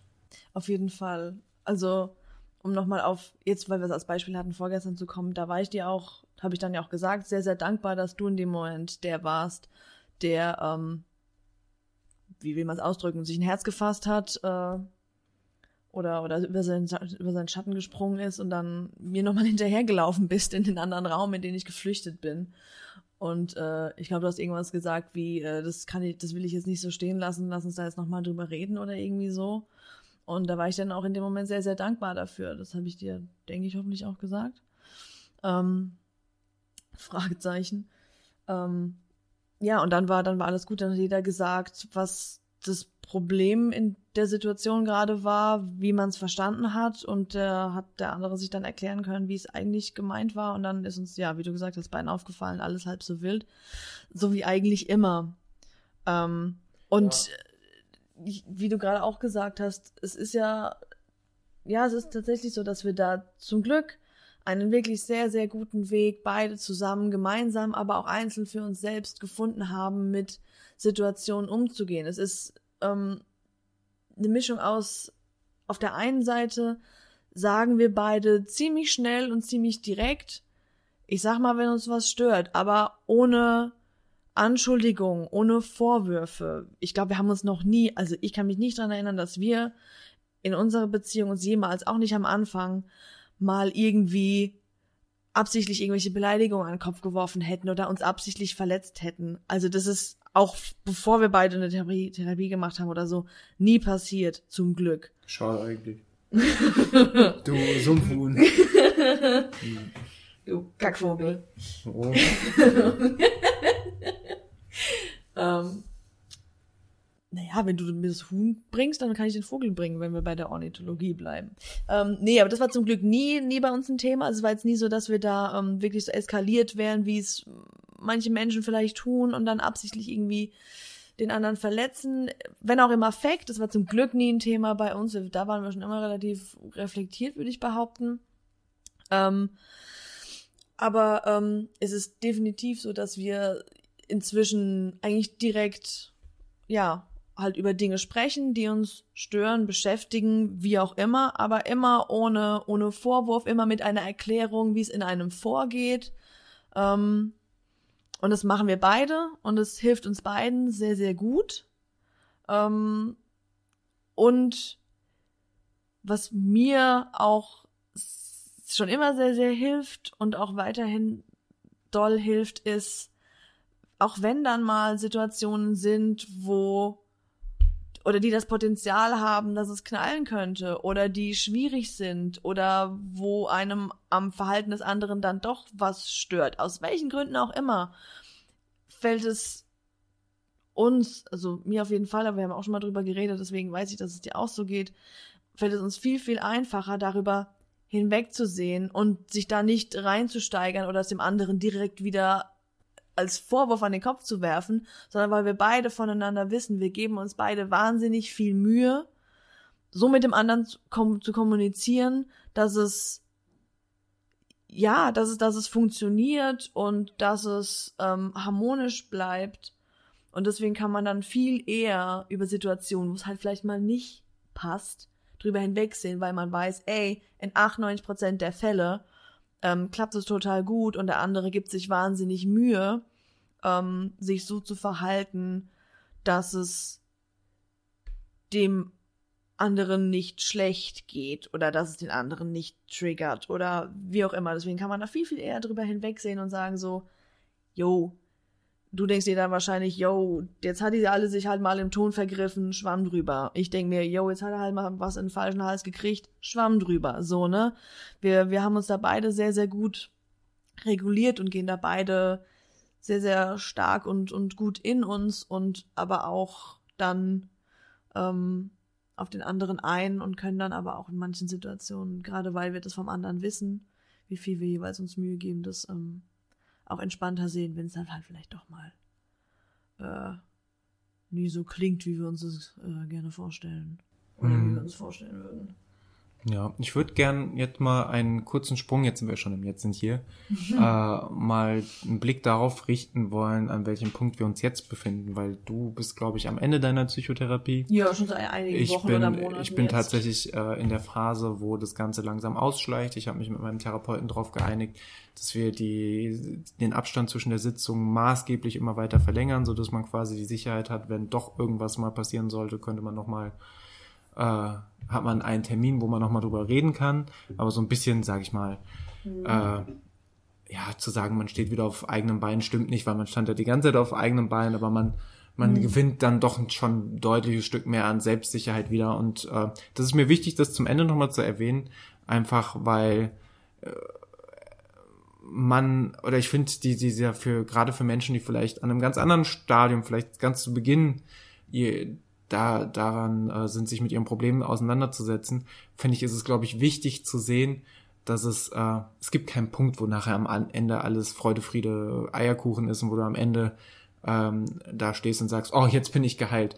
Das, darum geht's ja auch da, gar nicht. Darum geht's nicht, das wird nicht passieren. Aber ich glaube, an meinem Beispiel kann ich persönlich für mich selbst ganz gut sagen, man kann auch einfach einen Weg finden, mit seinen Problemen gut zu leben und Strategien zu finden. Vor allem sich selbst auch zu verstehen, ist ja auch ein großer sie- Faktor. Ja, das, das ist ja ein, alles, das ist ja alles Teil des Prozesses. Ja. Prozesses. Und ich habe Strategien, wie ich äh, auch an Tagen, wo ich merke, okay, heute äh, läuft das Fass aber zehnmal über und die Flamme kommt 30 Mal, habe ich trotzdem Strategien, um in, sagen wir, neun von zehn Fällen äh, gut durch den Tag zu kommen, Ja. ohne irgendwie mich mit, mit jemand- jemandem zu prügeln oder dass wir uns streiten oder dass ich irgendwie mir selbst gegenüber toxisch oder, oder ähm, destruktiv werde, sondern in aller Regel der Fälle habe hab ich Strategien entwickelt, wie ich da gut durchkomme. Und ich habe auch Strategien entwickelt.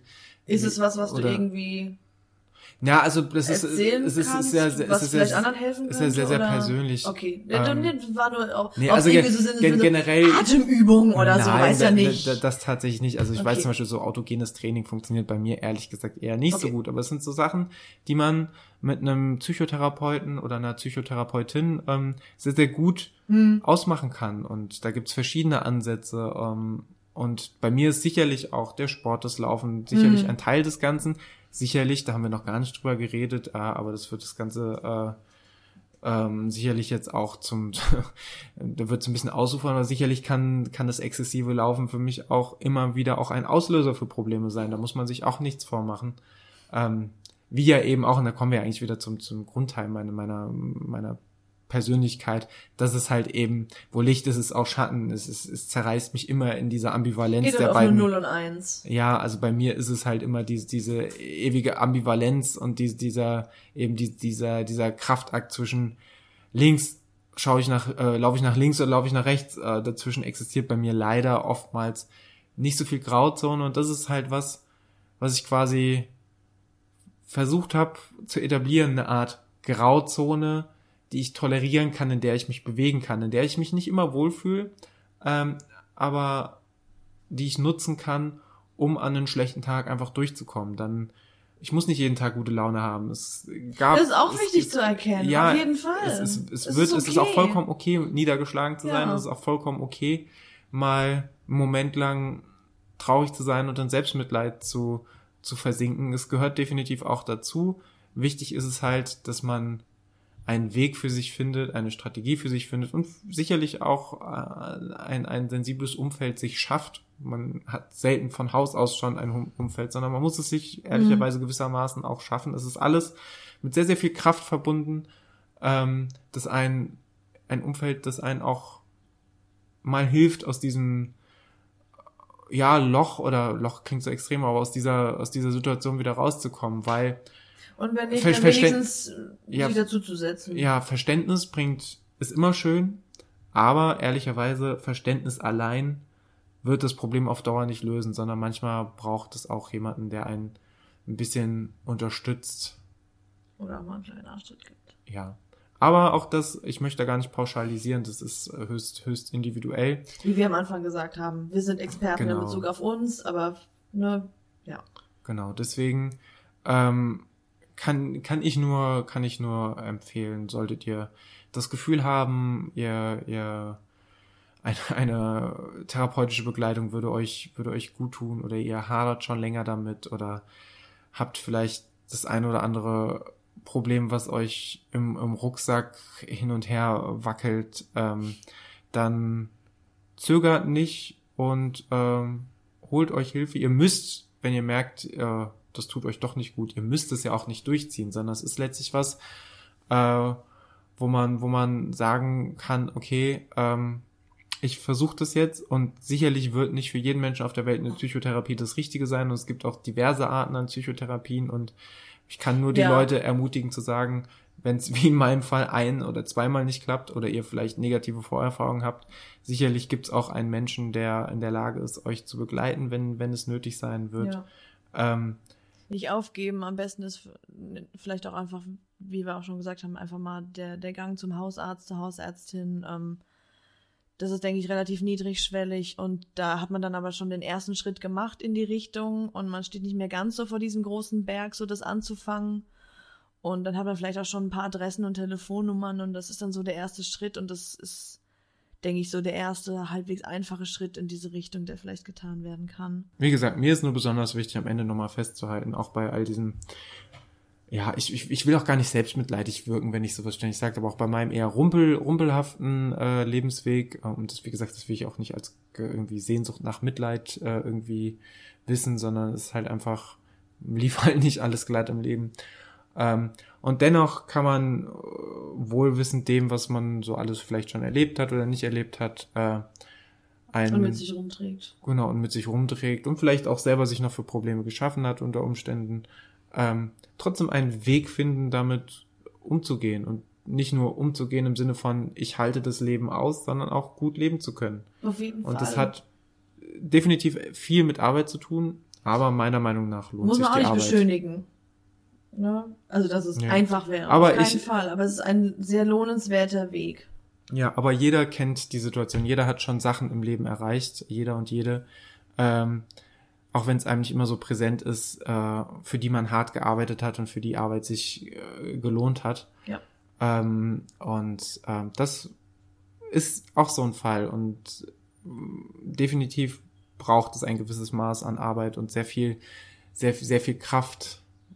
Ähm, aber es lohnt sich einfach, die Kraft zu investieren in die eigene Gesundheit. Und wie wir gesagt haben, das viel zitierte Beispiel, wenn ich ein gebrochenes Bein habe, dann warte ich auch im seltensten Fall, dass es halt irgendwie schief wieder zusammensetzt und ich Ja, vielleicht den Rest meines Lebens Arzt. nicht mehr gehen kann, sondern da suche ich mir auch Hilfe und gehe zum Arzt und ähm, ja, die, die Schiene, die ich dann vielleicht sechs oder acht Wochen mit mir rumtragen muss, ähm, oder die OP im Knie oder so, die ist sicherlich auch nicht angenehm, aber ist letztlich notwendig, Um Dann- wieder laufen zu können. um wieder laufen zu können. Und das wollen wir Was doch. für ein schönes Alleine Bild. und aufrecht laufen.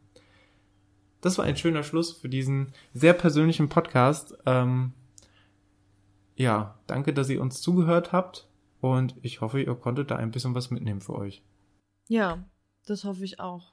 Nächstes Mal sind wir wieder lustiger. Dann machen, dann machen wir wieder nur Kracher und pöbeln ein bisschen, um den Krawall wieder gerecht zu werden. So machen wir es. Da war da die alte, das Sumpfhuhn. Nur Stress. Diese Vogelthematik. Ja, die belastet mich sehr mehr. Das nächste Mal reden wir über Vögeln. ja, besser nicht. Ähm, Krempel du mal wieder, du hast die Ärmel schon runtergekrempelt. Okay. Gut. Dankeschön, dass ihr uns zugehört habt. Vielen, vielen Dank. Tschüss. Ciao.